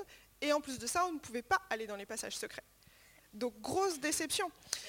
tu m'étonnes. Euh, et ça, c'est quand même quelque chose. Bah, moi, du coup, quand je fais la valorisation du patrimoine, j'essaye de faire en sorte que l'expérience de jeu ne rende pas frustrante l'expérience réelle, parce que c'est quand même assez euh, douloureux. Mais du coup, je pense que toi, à Tokyo, tu pouvais pas grimper sur les fils électriques. Je ne sais pas si ça t'a frustré, parce que c'est pas quelque chose que tu attendais de pouvoir faire dans l'espace réel. Mais il y a d'autres expériences. ça peut. Mais euh, du coup, notamment dans des, dans des cas un peu militants, cette frustration-là, euh, alors la frustration, ça peut être très simple, puisque ça peut être un appel à l'action, mais ça peut être aussi extrêmement décevant et douloureux, puisque finalement, quand on réalise qu'un espace auquel on devrait avoir droit, on n'y a pas droit, euh, ça peut au contraire renforcer cette dichotomie. Donc, parce que l'on ne fait pas forcément le transfert de parce que j'y ai droit dans le jeu, j'y ai droit dans le réel. Ça peut être aussi un, moyen de compensation qui peut être dangereux, enfin c'est pas spécifiquement le jeu, mais on va dire les fictions en général, euh, qui peut poser problème vis-à-vis du territoire. Je suis tout à fait d'accord et euh, je, voilà, bon, après on peut être d'accord pour ne pas être d'accord, mais euh, j'ai un peu de mal à croire que les gilets jaunes qui sont largement constitués sur Facebook pour directement aller se réunir sur des ronds-points en vis-à-vis, etc., donc se parler en vrai, que, que, les gens soient vraiment satisfaits de se retrouver comme pis-aller euh, sur euh, des modes de GTA. Mais peut-être que, la plupart d'entre eux ne, savent pas. Mm, mais, euh, mais pour par exemple Pokémon Go, on peut se poser la question de quand on est handicapé et quand on c'est compliqué de, se déplacer dans le, dans le territoire physique, parce qu'on est par exemple une femme et qu'il y a le harcèlement de rue, etc. Est-ce que Pokémon Go est si fun que ça? Ou est quand, quand, on est à la campagne, il y avait tout un. Il me semble que dans, l'algorithme, je crois que ça a été corrigé, mais je suis pas sûr le fait que finalement Pokémon Go, dans sa manière d'enchanter le monde en mettant des Pokémon partout, enchantait les lieux déjà enchantés, c'est-à-dire les centres urbains, où il y a beaucoup de passages, où il y a déjà beaucoup de vie, etc., beaucoup d'activités, beaucoup de choses à faire, alors que si tu es à la campagne, bon ben voilà quoi, t'as pas grand-chose. Non, c'est pas vrai, dans mon jardin, il y a des Pokémon super cool que personne trouvait à la ville, et du coup tous nos potes de Paris descendaient à la maison, parce qu'il y avait que là qu'ils trouvaient les Pokémon qu'ils voulaient. Aller dans son jardin. Euh, Mais du coup, tu voulais euh, y rebondir tout à l'heure? euh, non, mais c'était une anecdote de trolling, mais euh, mais je pense qu'effectivement ça, pose effectivement la question. Mais de toute façon, ça, pose la question de qu'est-ce qu'on, enfin, vu qu'on parlait tout à l'heure d'un regard qui est posé, qui est pas neutre, et de la question du simulacre, et donc en fait, qu'est-ce qu'on donne à voir qui n'est pas forcément la, la, vérité, enfin, on élude volontairement certaines choses. Euh, c'est toujours un, discours. Euh, est-ce qu'on cherche vraiment l'objectivité? C'est compliqué dans un jeu vidéo où on est censé raconter une histoire, parce que du coup, ben, on raconte une histoire, donc ça veut dire qu'on va faire des choix, qu'on a, on a un axe précis, donc on va éluder certaines choses. Est-ce qu'au final, c'est pas un peu mensonger quand il s'agit de se présenter ensuite comme une expérience du territoire. Euh, ça, c'est la question du marketing, mais je pense qu'effectivement, hein, les, gens qui font des jeux vidéo, parce que là, on parle de mode et de choses comme ça, donc au final, ce sont les utilisateurs qui, s'emparent du truc. Mais quand si on, si on en revient à la question de la commercialisation des jeux vidéo, il faut faire attention avec les arguments un peu vendeurs mais qui sont potentiellement mensongers, de jeux historiques ou euh, de jeux réalistes. Euh, qu'est-ce que c'est qu'être réaliste? On parlait de la question de la violence tout à l'heure. Euh, voilà, est-ce que, est-ce qu'on, est-ce que est-ce que c'est, parce que finalement, si on transpose toutes les violences euh, du monde dans un jeu vidéo, ça peut faire une expérience ultra pénible. Enfin, moi, en tant que femme, par exemple, si dans les jeux vidéo, je dois subir le harcèlement de rue, j'ai envie de dire, je sais pas, euh, merci, non. Et pourtant, on va me dire, ouais, mais bon, euh, en même temps, c'est la réalité du vrai monde. Donc, si tu veux te balader dans un jeu réaliste, ben ouais, il y a des gens qui te siffleront dans la rue. Alors, si on enlève ça, du coup, c'est plus la vérité. Donc, c'est un c'est une question qui est, complexe parce que les campagnes, en vrai, elles sont désertées. Et, euh, alors on, pourrait hein, dire ouais mais on va remettre de la vie, on va remettre des Pokémon par exemple hein, pour que les gens retournent à la campagne et tout, c'est sympa. Après si c'est que des Pokémon plantes, ça donne une image un peu bucolique de la campagne en mode ouais bah à la campagne il n'y a que des agriculteurs, des vaches euh, euh, et, des gens avec des bérets qui boivent du vin. Enfin, vous voyez les caricatures qu'on peut se faire aussi sur les, la, question du mépris de classe et tout ça. quoi. Donc euh, c'est ce côté un peu romantique de la campagne, le, bah, le petit Trianon de Marie-Antoinette avec sa petite ferme idéale. Euh, alors qu'effectivement, en, en, vrai, ça peut permettre, on parlait du, du sentiment de frustration, je suis d'accord avec toi, il peut, être vraiment nocif quand on se dit ah je peux faire plein de trucs dans le jeu et en fait dans la vraie vie je peux pas du tout. Ça peut être très très mal vécu. Et en même temps, euh, d'un point de vue politique qui n'engage que ma petite personne, euh, se rendre compte que justement il pourrait y avoir de la liberté et qu'en réalité il n'y en a pas cette frustration-là, elle peut permettre l'engagement. Et c'est pareil, se dire, putain, à la campagne, il se passe rien, quoi. Et euh, sans rentrer dans le mépris, ça peut, on, peut se dire, c'est injuste. C'est injuste. C'est injuste qu'à la campagne, euh, on se retrouve qu'avec des Pokémon plantes de merde. Euh, voilà, enfin, il y a, ce côté-là aussi. À quoi un mode de Counter-Strike à la ZAD oh Ne vends pas du rêve. Je, trouve que c'est vraiment intéressant euh, comme réflexion. Euh, hier, j'étais à une table ronde sur le game design de la, de la gentillesse et on a parlé pas mal du K-Wave Manifesto. Et une des choses qu'ils proposent dans leur manifeste, c'est d'essayer de réenchanter le monde justement en proposant des futurs possibles. Et je pense qu'effectivement, les, les, jeux vidéo peuvent avoir toute leur place là-dedans en proposant euh, des futurs possibles différents positifs, hein, dans le cadre du Wave Manifesto, parce que c'est vrai qu'on nous propose souvent des futurs apocalyptiques, euh, ce qui est intéressant aussi comme euh, réflexion par rapport à ce qu'on envisage du futur, mais ça on en a déjà beaucoup, et en termes de diversité des représentations, on peut peut-être avoir autre chose aujourd'hui, et notamment imaginer des futurs, donc là c'est un bon exemple par rapport à Renecraft, hein, je pense, créer des, futurs possibles différents et des, enfin on va dire des futurs positifs des territoires euh, qui, poussent à l'action aussi d'une certaine manière. Parce qu'en fait, toujours imaginer le futur comme quelque chose d'ultra négatif en termes de territoire, donc ne voir que euh, des choses comme euh, dans Division, c'est voilà, le monde s'est effondré, il n'y a plus que des ruines partout, sauf, sauf Washington qui, reste encore un peu là, euh, ça, ça, fait pas forcément, euh, ça pousse pas beaucoup à l'action en fait justement, à se dire est-ce que ça vaut le coup de changer les choses? De toute façon, tout va s'effondrer. Alors que si on se dit si on change les choses, qu'est-ce qu'on pourrait avoir après? Et justement réfléchir là-dessus, euh, je pense qu'effectivement ça, peut être une bonne approche. Enfin, ça me, ça, me, ça me, suscite plein de choses que vous avez dit. Notamment, enfin, euh, je vais essayer de ne pas être trop décousu, mais grosso modo, sur, euh, tout à l'heure vous aviez évoqué euh, le fait qu'on va souvent plutôt s'intéresser à l'urbain au, lieu au lieu désirable, justement tout ce qui va être le patrimoine, le beau patrimoine culturel français.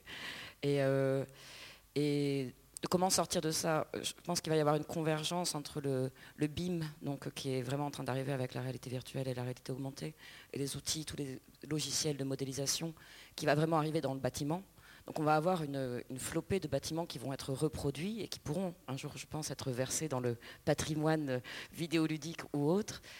Et donc à un moment, on va avoir plein de reconstitutions, je pense, de plein de bâtiments, de plein de centres-villes, etc. Il va y avoir sans doute une démocratisation un peu de certains territoires. Les villes vont éventuellement pouvoir s'en emparer aussi pour s'en servir comme un, outil de, de promotion touristique, comme elles l'ont fait dans le cinéma, quand elles rénovent euh, leur version très belle d'elles-mêmes. Euh, effectivement, Notre-Dame de Paris sera sans doute première sur les rangs à servir de grande expérimentation euh, joyeuse pour tout le monde.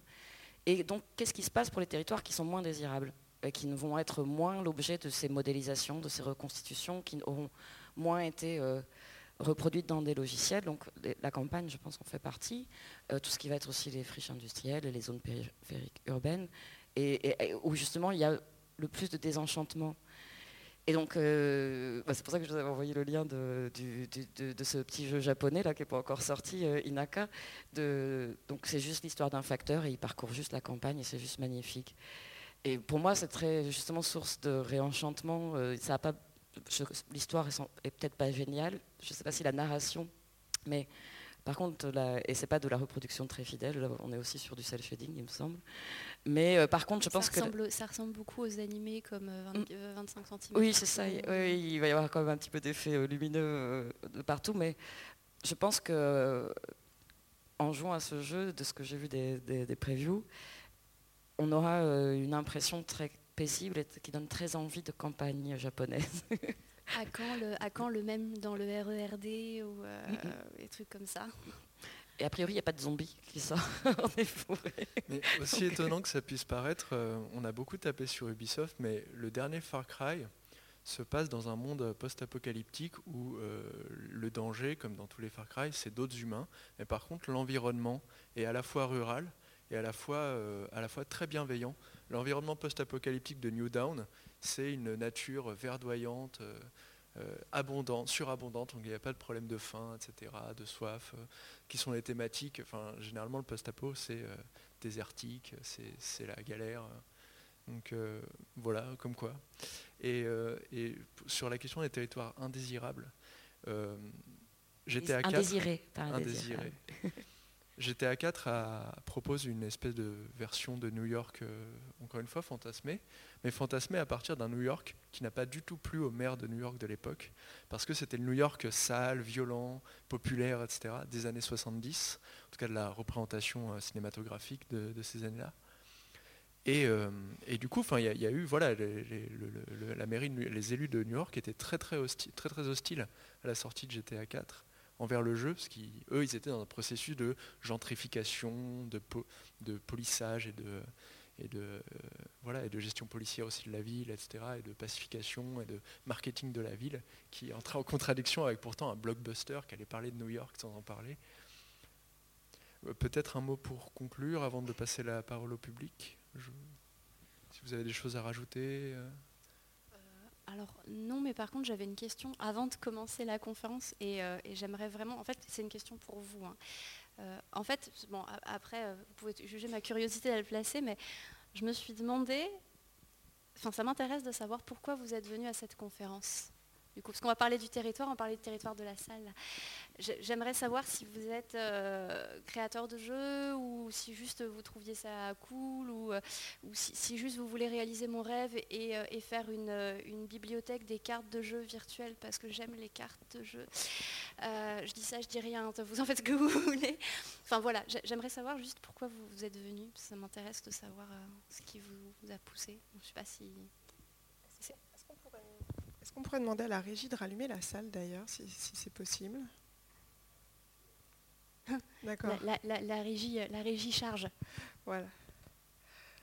Mais je sais pas, est-ce qu'il y en a parmi vous qui sont du milieu du jeu vidéo? Enfin, Qui sont des développeurs, des indés. Et euh, c'est vrai qu'on était très curieuse. Euh, moi, j'aurais parti, je partais du principe que vu qu'il est 10h du matin, un dimanche matin, c'est que vous deviez être euh, un peu spécialiste du sujet d'une certaine manière, mais je me trompe peut-être. Du coup, si vous voulez nous dire qu'est-ce que vous faites, puisqu'on n'est pas très nombreux au peu, ça nous intéresse. Merci. Euh, merci beaucoup pour cette conférence, c'était super intéressant. Moi, je me sens extrêmement concerné parce que je suis étudiant en géographie et euh, je fais mon mémoire sur les festivals de jeux vidéo, mais du coup, il y a plein de, thématiques, d'auteurs, euh, de concepts qui me parlent parce que je travaille dessus au quotidien. Et il y a un truc qui m'a beaucoup marqué, c'était le terme d'invasion. Et ça me fait tout de suite penser à, l'ouvrage de Fuller et Jenkins qui parle de la logique de colonisation dans Mario et euh, de même, c'était euh, aussi Jenkins, mais tout seul, qui parle aussi de la liberté totale de mouvement qu'on a dans les jeux vidéo. Et ça me fait beaucoup rigoler quand on parle de Pokémon Go, où euh, justement on a vu plein de phénomènes d'invasion, enfin d'invasion, ou d'intrusion plutôt, de gens qui rentrent dans les jardins pour attraper, je sais pas, un Pikachu. Et en fait, il y a un petit peu ça, cette confrontation entre le réel et les règles de la société, la propriété privée, où l'espace est conscrit, ce qui marche très très bien aussi euh, avec la notion de territoire, c'est-à-dire euh, un espace qui est borné, sur lequel on a une autorité et sur lequel aussi on, vit, c'est-à-dire qu'on projette des affects et des interactions sociales. Et euh, oui, du coup, dans, je digresse un petit peu, désolé, mais dans Pokémon Go, c'est ça qui est assez intéressant, ou dans le, la porosité entre le jeu et le réel, où il y a des conflits entre le contrat du jeu qui propose de, bah, de se mouvoir où on veut, d'aller d'explorer, d'aller à chaque endroit, en particulier dans Pokémon Go, quoi, et euh, le réel qui est très, euh, qui est très conscrit. Sauf alors de ma part, la notion de territoire, c'est, euh, il y a plusieurs définitions en fonction des champs auxquels on s'intéresse, mais c'est bien ce qui est défini par une frontière, qu'elle soit culturelle, géographique, topologique ou autre. Et je pense que dans la question de, au-delà des écrans, le jeu, comment le jeu utilise le territoire, il y a bien euh, l'écran est-il toujours une frontière pour le jeu vidéo de nos jours par rapport au territoire Jusqu'où va-t-il? Il y a plus et la frontière est de, plus en plus ténue probablement au travers de des différents exemples de jeux qu'on a vus. Moi, je voulais rebondir juste, ça vous dérange pas, par rapport à Jenkins. Clairement, Jenkins, c'est un des théoriciens qui s'intéresse le plus aux jeux réalité alternée et augmentée, donc il, est très au clair là-dessus. Mais pour autant, dire qu'on a une liberté infinie dans le jeu vidéo, euh, je trouve ça un peu illusoire aussi. Quand on avait la table ronde vendredi sur l'exploration dans les jeux vidéo, on voit bien qu'au contraire, euh, bah, en fait, même dans les jeux vidéo non plus, c'est tout sauf une liberté infinie. Alors des fois, on a plus de liberté, surtout par rapport à des territoires réels que dans les territoires réels. Mais euh, en fait, dans les jeux aussi, on peut être très très frustré par cette absence de liberté qu'on a. et bon, je pense que dans les deux cas, c'est pour ça qu'on a cette sensation de territoire, c'est justement, comme tu le disais, parce que euh, c'est pas si libre. Et les jeux vidéo, c'est drôle parce que souvent, on a des gens qui les caricaturent à mort dans un sens comme dans l'autre, soit en disant c'est le mal absolu, ou soit c'est euh, le paradis. Et je pense qu'en fait, les jeux vidéo sont super euh, réalistes par rapport à ça, c'est-à-dire qu'ils ben, sont vachement entre les deux. Hein. Merci beaucoup de parler de propriété privée, parce que du coup, ça, ça fait un, ça a fait un titre dans ma tête. C'est un enjeu particulier, surtout dans nos sociétés euh, voilà, où la propriété privée, c'est genre, euh, c'est vraiment, un, vraiment un, droit.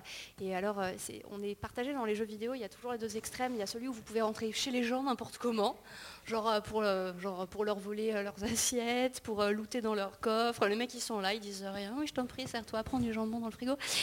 Et il y a ceux où les, bâtiments ont l'air juste trop beaux et où de toute façon, c'est pas codé que vous puissiez rentrer dedans. Et du coup, c'est hyper frustrant parce que vous vous retrouvez face à une série de portes fermées par rapport à des super bâtiments. Euh, moi, ça me fait vaguement penser aux belles avenues parisiennes euh, où on se dit, oh là, les apparts intérieurs, ils ont l'air trop beaux, puis les digicodes, ils sont épais comme ça derrière. Et donc, du coup, la question de la propriété privée comme frontière, comme purement exploration du territoire dans un jeu vidéo, c'est vraiment ça quoi. Est-ce que vous pouvez rentrer partout au point que ça devienne presque illogique ou est-ce que vous vous heurtez à des, à des polygones qui vous disent c'est un dessin de porte, ça n'est pas une porte, tu ne pourras pas l'utiliser quoi spectre je, vais réfléchir à ça, merci beaucoup. Le spectre de Pokémon Go. Pokémon Go encore. Euh, merci pour la, conférence, c'était excellent. Euh, Pokémon Go, moi j'ai commencé à jouer à Pokémon quand j'avais 14 ans, quand c'est sorti en fait, Pokémon Bleu. Et euh, quand j'avais 14 ans, en fait, jouer à Pokémon, c'était un jeu de gamin, c'était illégitime. Je ne pouvais pas jouer dans l'espace public, ce n'était pas possible. Quand j'ai commencé à jouer à Pokémon Go, ce que je me suis rendu compte, c'est que tout d'un coup, J'étais légitime à le faire. J'étais légitime à parler de Pokémon. J'ai vu des gens dans la rue qui avaient l'air de gens euh, euh, que quand des gamins on les appelait les casquettes. C'est-à-dire que euh, c'est les cadors du lycée qui sont toujours en survêt, etc., avec leurs casquettes renversées, qui parlaient de Pokémon. Enfin, pour moi, c'était exceptionnel. C'était, une nouveauté. Ce jeu-là m'a permis ça, m'a permis dans l'espace public, dans ce territoire, certes une invasion, mais qui moi m'a permis de me sentir légitime à faire quelque chose, une activité que je fais depuis que je suis gamin. Les jeux vidéo sont probablement partie euh, l'activité la, plus euh, prenante dans mon temps libre. Et à côté de ça, il y a une chose, moi je suis venu à cette conférence euh, pour plein de raisons. Il y en a une, c'était la question du, et plus ou moins parler sur les territoires. Sont-ils prêts à nous accueillir? Je me suis rendu compte qu'en jouant à Pokémon Go, ma ville, même si j'ai pas le permis, donc je suis, je suis toujours un piéton et un cycliste, mais la ville m'est hostile. La ville n'aime pas les piétons. La, ville n'est pas faite pour y vivre en fait. C'est extrêmement paradoxal, mais se rendre compte qu'on veut jouer à Pokémon Go, qu'on veut juste faire 3 euh, km à pied dans sa ville, il y a plein de, zones auxquelles on n'a pas accès, plein de zones qui nous font faire des détours, et souvent, c'est à cause des voitures ou c'est à cause d'un partage modal qui n'est pas, euh, franchement exceptionnel. Après, je pourrais parler de plein d'autres choses, je suis développeur, pas de jeux vidéo donc les algorithmes, tout ça, mais voilà. Mais vous en avez très bien parlé, donc euh, je pense que ça, ira. Euh, j'ai plein, de choses, plein de choses à dire. Euh, je, vais essayer d'être concise. la première chose, c'est que je pense que le jeu mobile est une révolution de ce point de vue-là. Parce que alors, dans la, la conférence d'hier sur le sur les. J'aime bien parce qu'on on, s'autocite, c'est vachement égotique, je trouve. Euh, dans la conférence d'hier sur le, jeu transmis aux enfants, euh, Vincent Berry, qui était le sociologue sur le plateau, parlait de la transposition pour les enfants de l'espace euh, d'un lieu vaste à la chambre. C'est-à-dire qu'en en fait, comme on est dans une société qui est très protectrice pour les enfants, on a tendance, et très on a tendance à, mettre des digicodes partout pour la sécurité et tout ça. Pour les enfants, circuler dans un espace, même l'espace du quartier, ça devient compliqué. Et donc petit à petit, alors lui, il fait remonter le phénomène au 19e siècle, hein, c'est pas, hyper récent.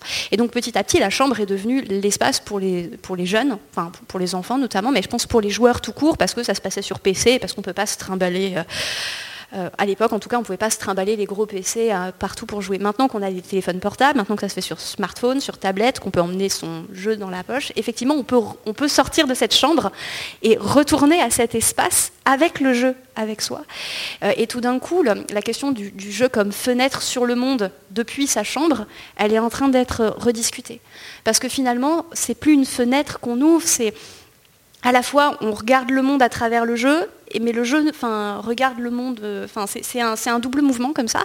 Et du coup, je pense que ça va être hyper intéressant parce que ça pose effectivement la question de l'espace comme accueil euh, de l'espace public en tant que vraiment, littéralement, un espace public, c'est-à-dire pour tout le monde y compris, euh, y compris les gens qui jouent et que jusqu'ici euh, on ne voyait pas parce qu'ils étaient dans leur chambre pour des contraintes techniques et, un peu, enfin voilà, il y avait un peu de, il y avait aussi un peu de, pression euh, psychologique. Et du coup, je pense que effectivement le fait que maintenant on puisse se balader avec, ça va être une vraie, voilà, une vraie transformation et j'ai hâte que les, que les villes qui commencent tout doucement à se poser la question, hein, euh, bah, je, pense que ça va créer plein de, problèmes au, sens problématique, vachement chouette. Quoi. Sur euh, l'hostilité de, la ville par rapport aux piétons, c'était typiquement euh, les choses sur lesquelles ont été amenés donc, les lycéens à se pencher. donc, concrètement, donc, ils ont eu un travail à faire qui était centré sur cette place où se réunissent les Gilets jaunes et qui est vraiment l'ancien euh, l'ancienne entrée de ville historique et qui est devenue aujourd'hui une, euh, une entrée de centre-ville avec toute la périphérie. Moi, je trouve que c'est pas tant euh, déjà les centres-villes, les quartiers qui sont en déclin et autres ont une certaine hostilité, mais elles relèvent plus de la sécurité, du sentiment d'insécurité plutôt que de du, piéton dans sa mobilité. Par contre, c'est la place qui ouvre vers tous les, ben, les quartiers qui eux sont vraiment faits pour les voitures. Ils sont faits pour les centres commerciaux, ils sont faits pour des gens qui se. Et il y avait ça aussi dans les Gilets jaunes. Il y a bien cette contestation des hausses. Euh, donc cette place, en fait, elle avait un côté de euh, la confrontation, non pas forcément entre les gens des villes et les gens des champs, mais plutôt entre des gens qui peuvent vivre au centre-ville. Globalement, ils y travaillent, euh, ils ont les crèches, ils ont leurs enfants qui vont à l'école, ils ont tous les services éventuellement à peu près à proximité, avec les moyens de transport en commun ou en leur voiture, et tous ces gens qui vivent en voiture, qui vont vivre dans les campagnes et viennent travailler en périphérie urbaine de Brest, et en fait ils doivent faire de la route tous les jours, etc.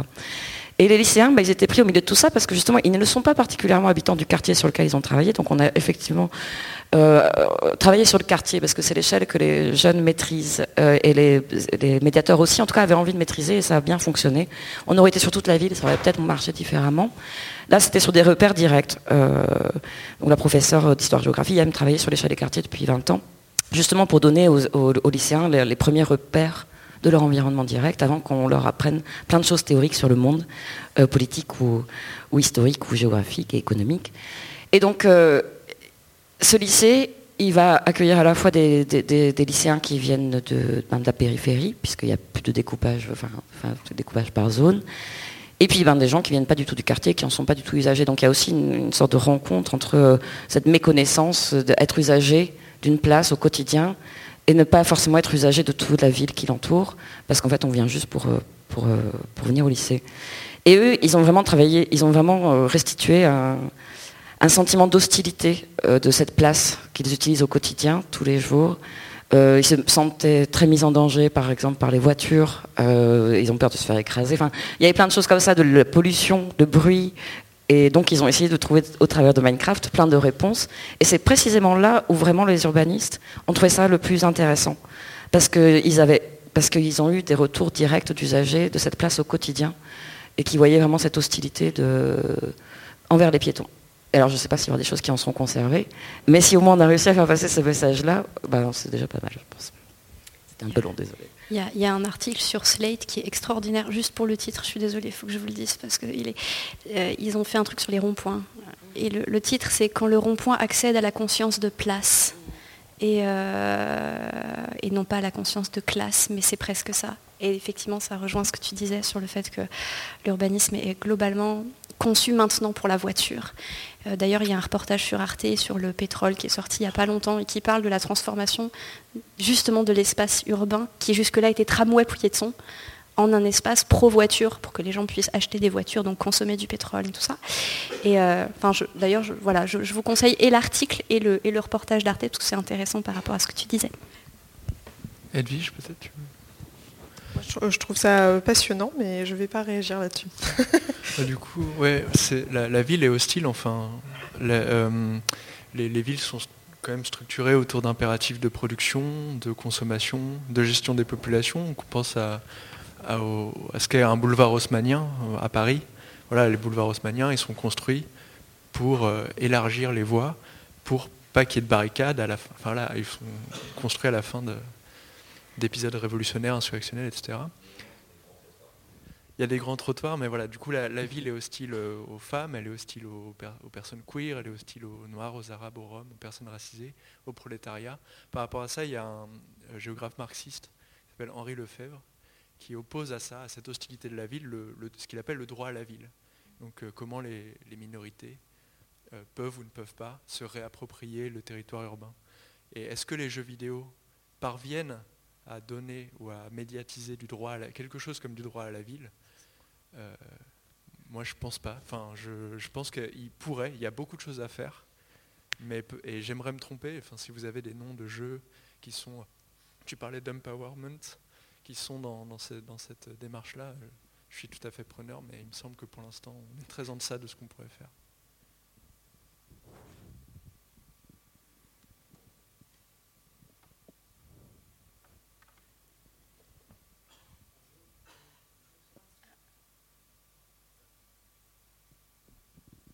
Bonjour. Je voudrais savoir ce que vous pensez de Minecraft Earth, ce qui vient d'être annoncé, euh, toujours dans le prolongement de Pokémon Go, mais euh, qui permet aux gens de reprendre cet univers virtuel, puisque, euh, d'après ce que j'ai pu comprendre, ça permettrait de créer ce qu'ils appellent des hologrammes, ce qu'ils avaient évoqué pour, leur casque de réalité virtuelle.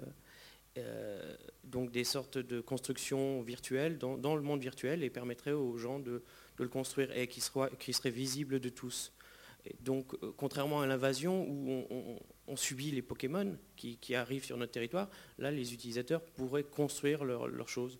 Je me demande d'ailleurs comment ce serait régulé. Et euh, voilà. Je sais pas ce que. D'ailleurs, pour revenir à Pokémon Go, euh, je voulais rappeler Boktai, qui était un jeu sur Game Boy Advance qui obligeait le joueur. Il y avait un capteur solaire et qui obligeait le joueur à sortir, à aller voir l'extérieur et pour recharger sa vie. Je pense qu'effectivement, la, question de la modération, elle est très spécifique euh, et elle ne va pas être si simple que ça. Ça, peut être intéressant euh, de voir justement euh, comment ça fonctionne, qu'est-ce qu'ils ont prévu, si c'est une modération avec une grosse censure ou pas, comment ils gèrent les communautés. On sait que les problèmes de gestion de communautés toxiques ne sont pas du tout simples en règle générale. Donc, mais que pour autant la censure ne donne pas toujours d'excellents résultats ni très positifs d'un point de vue éthique. Donc c'est pas simple, mais c'est pas inintéressant. Je pense quand même que, Pokémon Go a vraiment moi, beaucoup, beaucoup de qualités.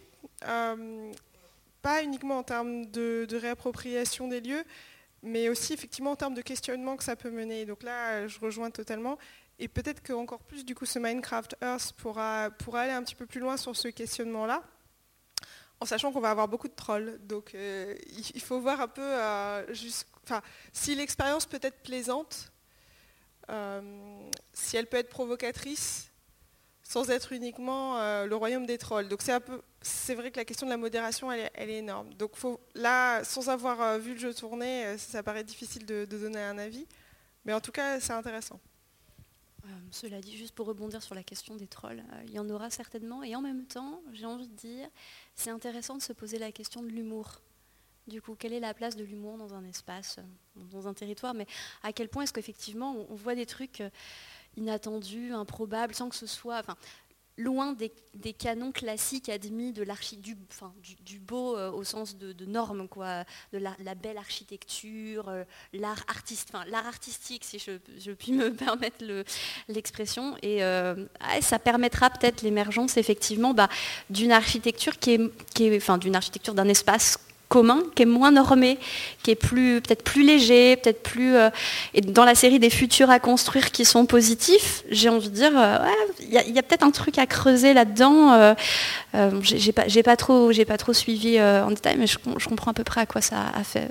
Mais du coup, je vais me renseigner parce que ouais et pourquoi pas genre alors les trolls toute proportion gardée, j'ai envie de dire pourquoi pas troller un peu cet espace qui de toute façon fait enfin fait pas rêver tant, tant, que ça les gens maintenant, euh, notamment sur les fameux quartiers indésirés. Peut-être que permettre aux gens d'avoir un peu d'humour, d'un peu d'autodérision sur leur propre espace, bah, ça permettra de les rendre plus désirés, justement. D'autres questions, interventions ou remarques?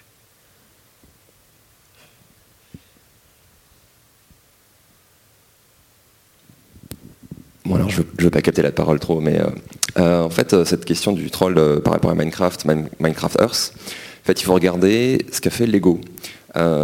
Lego, ils se sont rendus compte avec Lego World et d'autres jeux encore que leur premier problème, c'est la loi du phallus, qui est que si un être humain a accès à un moyen d'expression, un jour ou l'autre, il y a un être humain qui va dessiner un pénis avec. Et Lego s'est confronté à ce problème-là, en fait, parce que leur public à eux, Disney, c'est la même chose. Ils sont confrontés à ce problème de qu'est-ce que tu fais quand tu donnes un moyen créatif à des joueurs Et alors, Lego, c'est excellent, parce que c'est notamment des briques.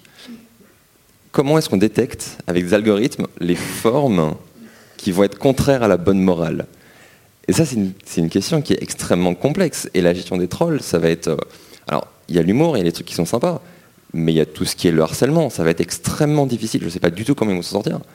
Mais voilà, je pense que l'expérience Lego peut être intéressante à regarder. Je ne sais pas comment ils ont résolu le problème. Je ne me suis pas trop intéressé à la, fin, on va dire, de la question. Mais euh, voilà. je ne connais pas l'expérience Lego, mais alors j'ai eu un peu la même question dans un de mes derniers jeux. On travaille avec la reconnaissance d'image pour des plantes. On travaille avec des photos de plantes. Et donc évidemment, il y a le risque qui est très clair que les gens prennent en photo euh, n'importe quoi. Donc des choses effectivement comme des phallus, mais c'est des choses qu'on n'a pas le droit d'avoir, comme des photos d'eux. Euh, et quand on n'a pas demandé les autorisations avec la RGPD, etc., on ne peut pas les stocker dans des bases de données. Euh, stocker une photo de plante, on a le droit, mais stocker une photo de visage de quelqu'un qui n'a pas donné son accord pour être pris en photo, euh, c'est illégal.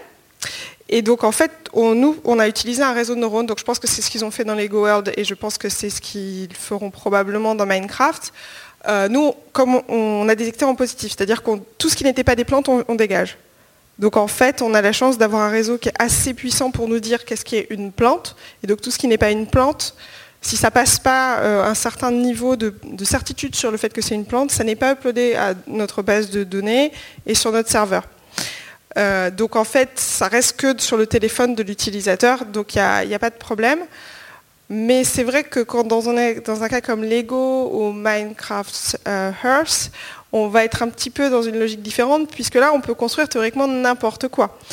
Faire un réseau de neurones qui détecte juste un type d'objet, déjà c'est extrêmement dur, ça demande vraiment euh, des gros moyens et, une recherche très très conséquente.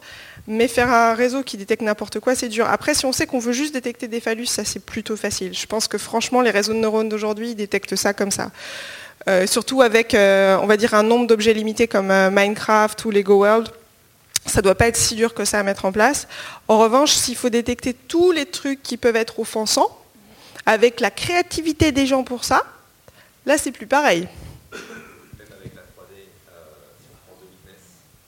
Non, alors, euh, il faut prendre le micro parce qu'en fait c'est enregistré et tout ça, et puis il y a peut-être des gens qui veulent. Euh, est-ce que non, il n'y a, pas de souci. Si vous voulez rebondir, est-ce qu'on peut redonner le, micro? Est-ce qu'il y a peut-être d'autres questions ou d'intervention Ah pardon. Euh, il se trouve que moi j'avais une question. Je suis là. Euh, est-ce que vous est-ce que vous pensez pas que parce que euh, Blaise, tu disais tout à l'heure que euh, le jeu vidéo a priori pour l'instant ne travaillait pas beaucoup la réappropriation du territoire, notamment par les piétons. Est-ce qu'il n'est pas intéressant de faire un petit pas de côté, et regarder ce qui se fait dans d'autres dans d'autres fonctions? Moi, je pensais notamment à tout ce qui existe ou ce qui peut exister en ARG, euh, en jeu de rôle grandeur nature, voire même dans la culture du graphe, qui pour le coup une culture de réappropriation des espaces euh, et du territoire et qui se fait pas trop en voiture. Bah, c'est pour ça je pense que Jet Set Radio, il y a aussi cette réappropriation du territoire, c'est du graphe. Donc euh, tu as forcément une, notion de bah, on conquiert la ville et ses murs, et c'est transgressif, ok, mais c'est bien on monte sur tous les toits, pour faire du tag. C'est pas non plus n'importe quel objectif. C'est pas juste on, fait du roller dans la ville, quoi. et que bah, du coup le, street art est, a été donc pas le jeu vidéo. Mais ce que tu, enfin, sur le sur le GN aussi, moi, je, suis étonnée qu'on n'en ait pas encore parlé euh, par rapport à. Je me suis, je me suis restreint.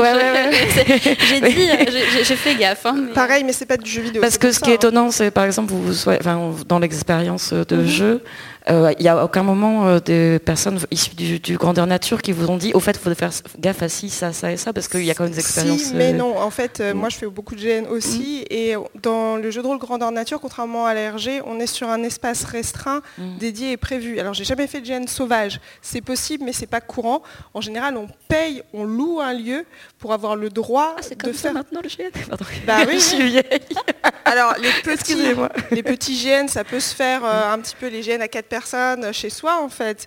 Mais on a aussi des masses LARP où ils ont même acheté des lieux pour pouvoir faire des ah GN. moi, quand j'étais ado, c'était dans toute une ville, c'était même à travers la France, en fait, que tu faisais des GN. Par contre, ils n'étaient pas du tout numériques, ils n'étaient pas du tout en ligne. Non, non, mais là, je parle pas de GN numérique du tout. par exemple, les derniers gros GN, tu vas voir Candoria, Drakeris ou euh, Conan. Euh, c'est des GN euh, où ils louent les espaces, où là même Conan, ils sont dans une logique d'acheter l'espace.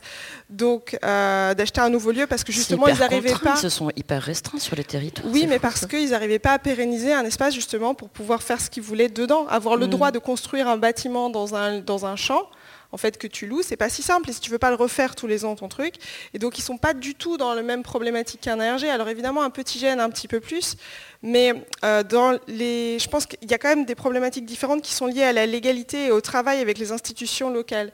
Le street art, clairement, euh, très souvent, ça peut arriver quand même que ce soit fait avec les institutions, mais on est dans le, tag et le graphe plutôt dans une démarche euh, en marge du droit. le GN, a dû, je pense un peu comme les jeux de rôle, monter patte blanche, montrer qu'ils n'étaient pas dangereux à un moment, et pour ça sont ultra respectueux, euh, au mmh. contraire des réglementations. Euh, alors, ils essayent en tout cas, et font euh, venir systématiquement la Croix-Rouge, etc. Donc il y a quand même une démarche qui n'est pas la même, et dans les ARG, ça dépend des cas, mais il y a aussi souvent comme c'est fait par des entreprises ou des associations ou des chercheurs, mm. euh, un côté institutionnel qui est beaucoup plus fort. Et du coup, la réappropriation de la ville par les joueurs, elle est un petit peu moins euh, naturelle. Pokémon, le fait qu'ils n'avaient pas réfléchi au, territoire de manière individuelle, mais de manière uniquement globale, d'une certaine manière, c'est pour ça qu'il y a eu plus d'accidents, mais aussi qu'il y a eu plus d'heureux accidents, j'ai envie de dire. Mm. Euh, parce que ce n'était pas des endroits préautorisés, j'ai envie de dire. Oui, mais c'était dans les années 90, c'était ça aussi, de même que pour les rêves. Tu as, raison, par contre, ça s'est institutionnalisé. Mhm. Du fait que ça s'est répété, ça a dû prendre un caractère moins sauvage. Donc plus il y aura de jeux aussi qui se projettent sur les territoires, plus ils seront obligés de faire attention et de demander l'avis des territoires. Et c'est là où il y aura peut-être moins de choses intéressantes qui se produiront, ou peut-être plus de choses intéressantes. Alors du coup, ça va parler. Désolé, ça y est, ça parle, ça parle grandeur nature, c'est foutu. On n'a que 5 minutes malheureusement. Je vais, je vais euh, à la fois abonder dans le sens des rapporter un petit détail le fait de circonscrire un, espace, c'est plusieurs choses. Déjà parce que là, on parle, quand elle cite le, Conan ou, même le Mythodéa en Allemagne, pour sortir des frontières françaises, euh, c'est des espaces où euh, il y a des questions purement d'entretien, parce qu'il y a des structures, il y a des choses comme ça, donc euh, ben, c'est plus facile d'aller entretenir un truc qui t'appartient. On en revient à cette fameuse question de la propriété privée. Il y a aussi le, fait que c'est plusieurs, parfois c'est plusieurs milliers de personnes, donc du coup, bah, il, faut pouvoir effectivement, s'il y a un accident, avoir des accès pompiers, enfin des, choses comme ça.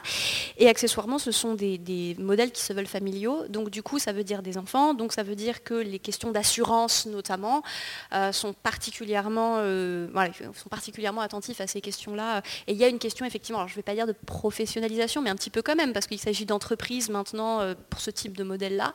Et donc du coup, bah, ils sont obligés effectivement de faire les déclarations qui vont bien. Cela dit, il y a ce qu'on appelle les GN de marche. Euh, notamment euh, le, attention, euh, promo, le Légion en, République tchèque qui fait marcher ses joueurs pendant 4 jours. Alors le circuit fait, ça dépend de la formule, mais si vous êtes un peu hardcore, je crois que c'est 25 km. donc le, GN est conçu pour vous faire marcher. Hein. Vous jouez une cohorte de soldats tchèques côté de Valladolid, je crois, donc à l'autre bout de la Russie. Et, en fait, voilà, vous jouez une, colonne fondamentalement de soldats, et donc cette colonne est en marche, et donc tu vas jouer la colonne en marche. Et donc il y a une notion effectivement, pour le coup, de GN en mouvement là, dit GN itinérant. Euh, moi, j'adore ce format, hein. euh, je, trouve ça extraordinaire. Donc, il y a aussi des formats qui ne sont pas forcément des formats statiques. Euh, et puis, se pose aussi maintenant la question, notamment avec les escape games, où les, villes font bouger les gens en leur proposant des enquêtes ou des trucs comme ça. On a des formats un peu hybrides comme ça. Il y a un escape game dans Paris qui rejoue une enquête policière, avec, et donc, du coup, ils te font passer par des rues. Enfin, c'est un côté très cinéma, dans le sens où voilà, tu parcours des espaces, tu passes sous des grilles, ils t'ouvrent des trucs en loose day. Alors, c'est prévu, évidemment, mais dans l'ambiance, ça fait un peu. Euh, mais il y a peut-être un côté moins transgressif. C'est. Oui, moi je pense que, enfin, juste parce qu'on va, on va malheureusement devoir bientôt conclure, c'est-à-dire dans à peu près deux minutes. Euh, et euh, je vais, désolé, conclure un peu sur une note négative. Moi, je ne crois pas du tout que ces, ces choses-là, enfin les, les, GN itinérants, etc., les GN en général, soient la même chose que le, le graphe, alors c'est pas ce qui a été dit, hein, mais en termes de euh, droit à la ville. Par ailleurs, la notion de droit à la ville, il y a beaucoup de malentendus, alors elle a peut-être mal été construite, mais, euh, ce n'est pas le droit au sens du droit bourgeois, hein. c'est vraiment la réappropriation euh, dans un cadre de lutte potentiellement violente des personnes qui sont exclues de la ville et qui sont marginalisées par les territoires urbains de ces territoires. Et pour moi, enfin, j'imagine que vous connaissez peut-être la, l'attroupement en vue de commettre des dégradations ou violences. Voilà, c'est un, délit. Euh, et euh, c'est un délit qui est inapplicable. Enfin, si vous êtes à trois, vous pouvez être considéré comme un attroupement euh, en vue de commettre des dégradations et, violences. Ça va très vite. Et du coup, c'est pas, effectivement pas appliqué. Pourquoi? En tout cas, c'est pas appliqué aléatoirement ou à tout le monde comme euh, doit normalement être appliquée la, loi. C'est réservé à des, à des, cibles particulières, à des populations particulières, à savoir euh, soit les manifestants dans certaines conditions, soit euh, les populations euh, de certains territoires, en l'occurrence voilà, les banlieues, etc. Donc moi je, je pense qu'un GN itinérant, déjà je pense qu'il doit déposer ça en préfecture à mon avis, et s'il ne le fait pas, à mon avis, la population, il faudrait voir, avoir la, sociologie précise euh, de, cette population-là, mais j'ai quand même l'impression que euh, de, par sa composition sociométrique, elle n'est pas, voilà, pas cible de la répression policière et donc elle n'est pas non plus euh, la population qui, cherche à, à avoir, reprendre, se réapproprier la ville. Quoi. Parce que l'hostilité aux piétons, oui, d'accord, mais pas à n'importe quel piéton. Hein. Les, quartiers bourgeois, il y a des zones piétonnes, en veux-tu, en voilà, etc. Voilà, l'hostilité aux piétons, c'est pas, les, piétons, ce n'est pas une classe sociale. Est-ce que je peux juste rebondir une minute Pour le côté réappropriation un petit peu plus positive, euh, quelque chose en fait qui a été dit sur Pokémon Go, c'est le fait de rendre légitime le jeu dans l'espace public, en fait, qui était très intéressant. Et c'est quelque chose qu'on voit à défaut du gène. Moi, je l'ai vu avec le cosplay, de voir à Paris, quand il y a la Japan Expo notamment, comment euh, le métro devient un lieu légitime de costume. Et euh, c'est vraiment chouette en termes de réappropriation fictionnelle et ça change vraiment beaucoup l'ambiance de la ville. Euh, c'est vrai que Paris, surtout certains quartiers, c'est un, espace qui dit ici c'est pour les banquiers, quand on voit les gens marcher dans la rue de par euh, leurs vêtements. c'est leur, oui, effectivement, c'est des costumes aussi, mais un costume qui parle d'une certaine classe sociale, avec une certaine occupation légitime dans un lieu particulier. On a des événements comme la Japan Expo qui, pas uniquement jeux vidéo, mais qui parlent des cultures, euh, on va dire, euh, japonaises, là en l'occurrence, qui vont transformer cet espace en l'envahissant de manière joyeuse, j'ai envie de dire, euh, et de manière très très efficace. Hein. C'est radical hein, la Japan Expo. Donc je vous recommande d'aller traîner dans le métro à Paris pendant la Japan Expo, c'est super. Ouais, alors le Japan Expo, ça peut se discuter aussi, mais déjà le, métro autour, franchement, c'est assez, intéressant bien, très bien sur cette euh, note euh, plus joyeuse que la précédente. Tant mieux, merci Edwige. On va vous laisser. Et donc la conférence suivante ici même, c'est euh, en, quoi les joueurs et les joueuses participent à la création des jeux. Et donc je vous remercie beaucoup pour voilà, être venu ce matin.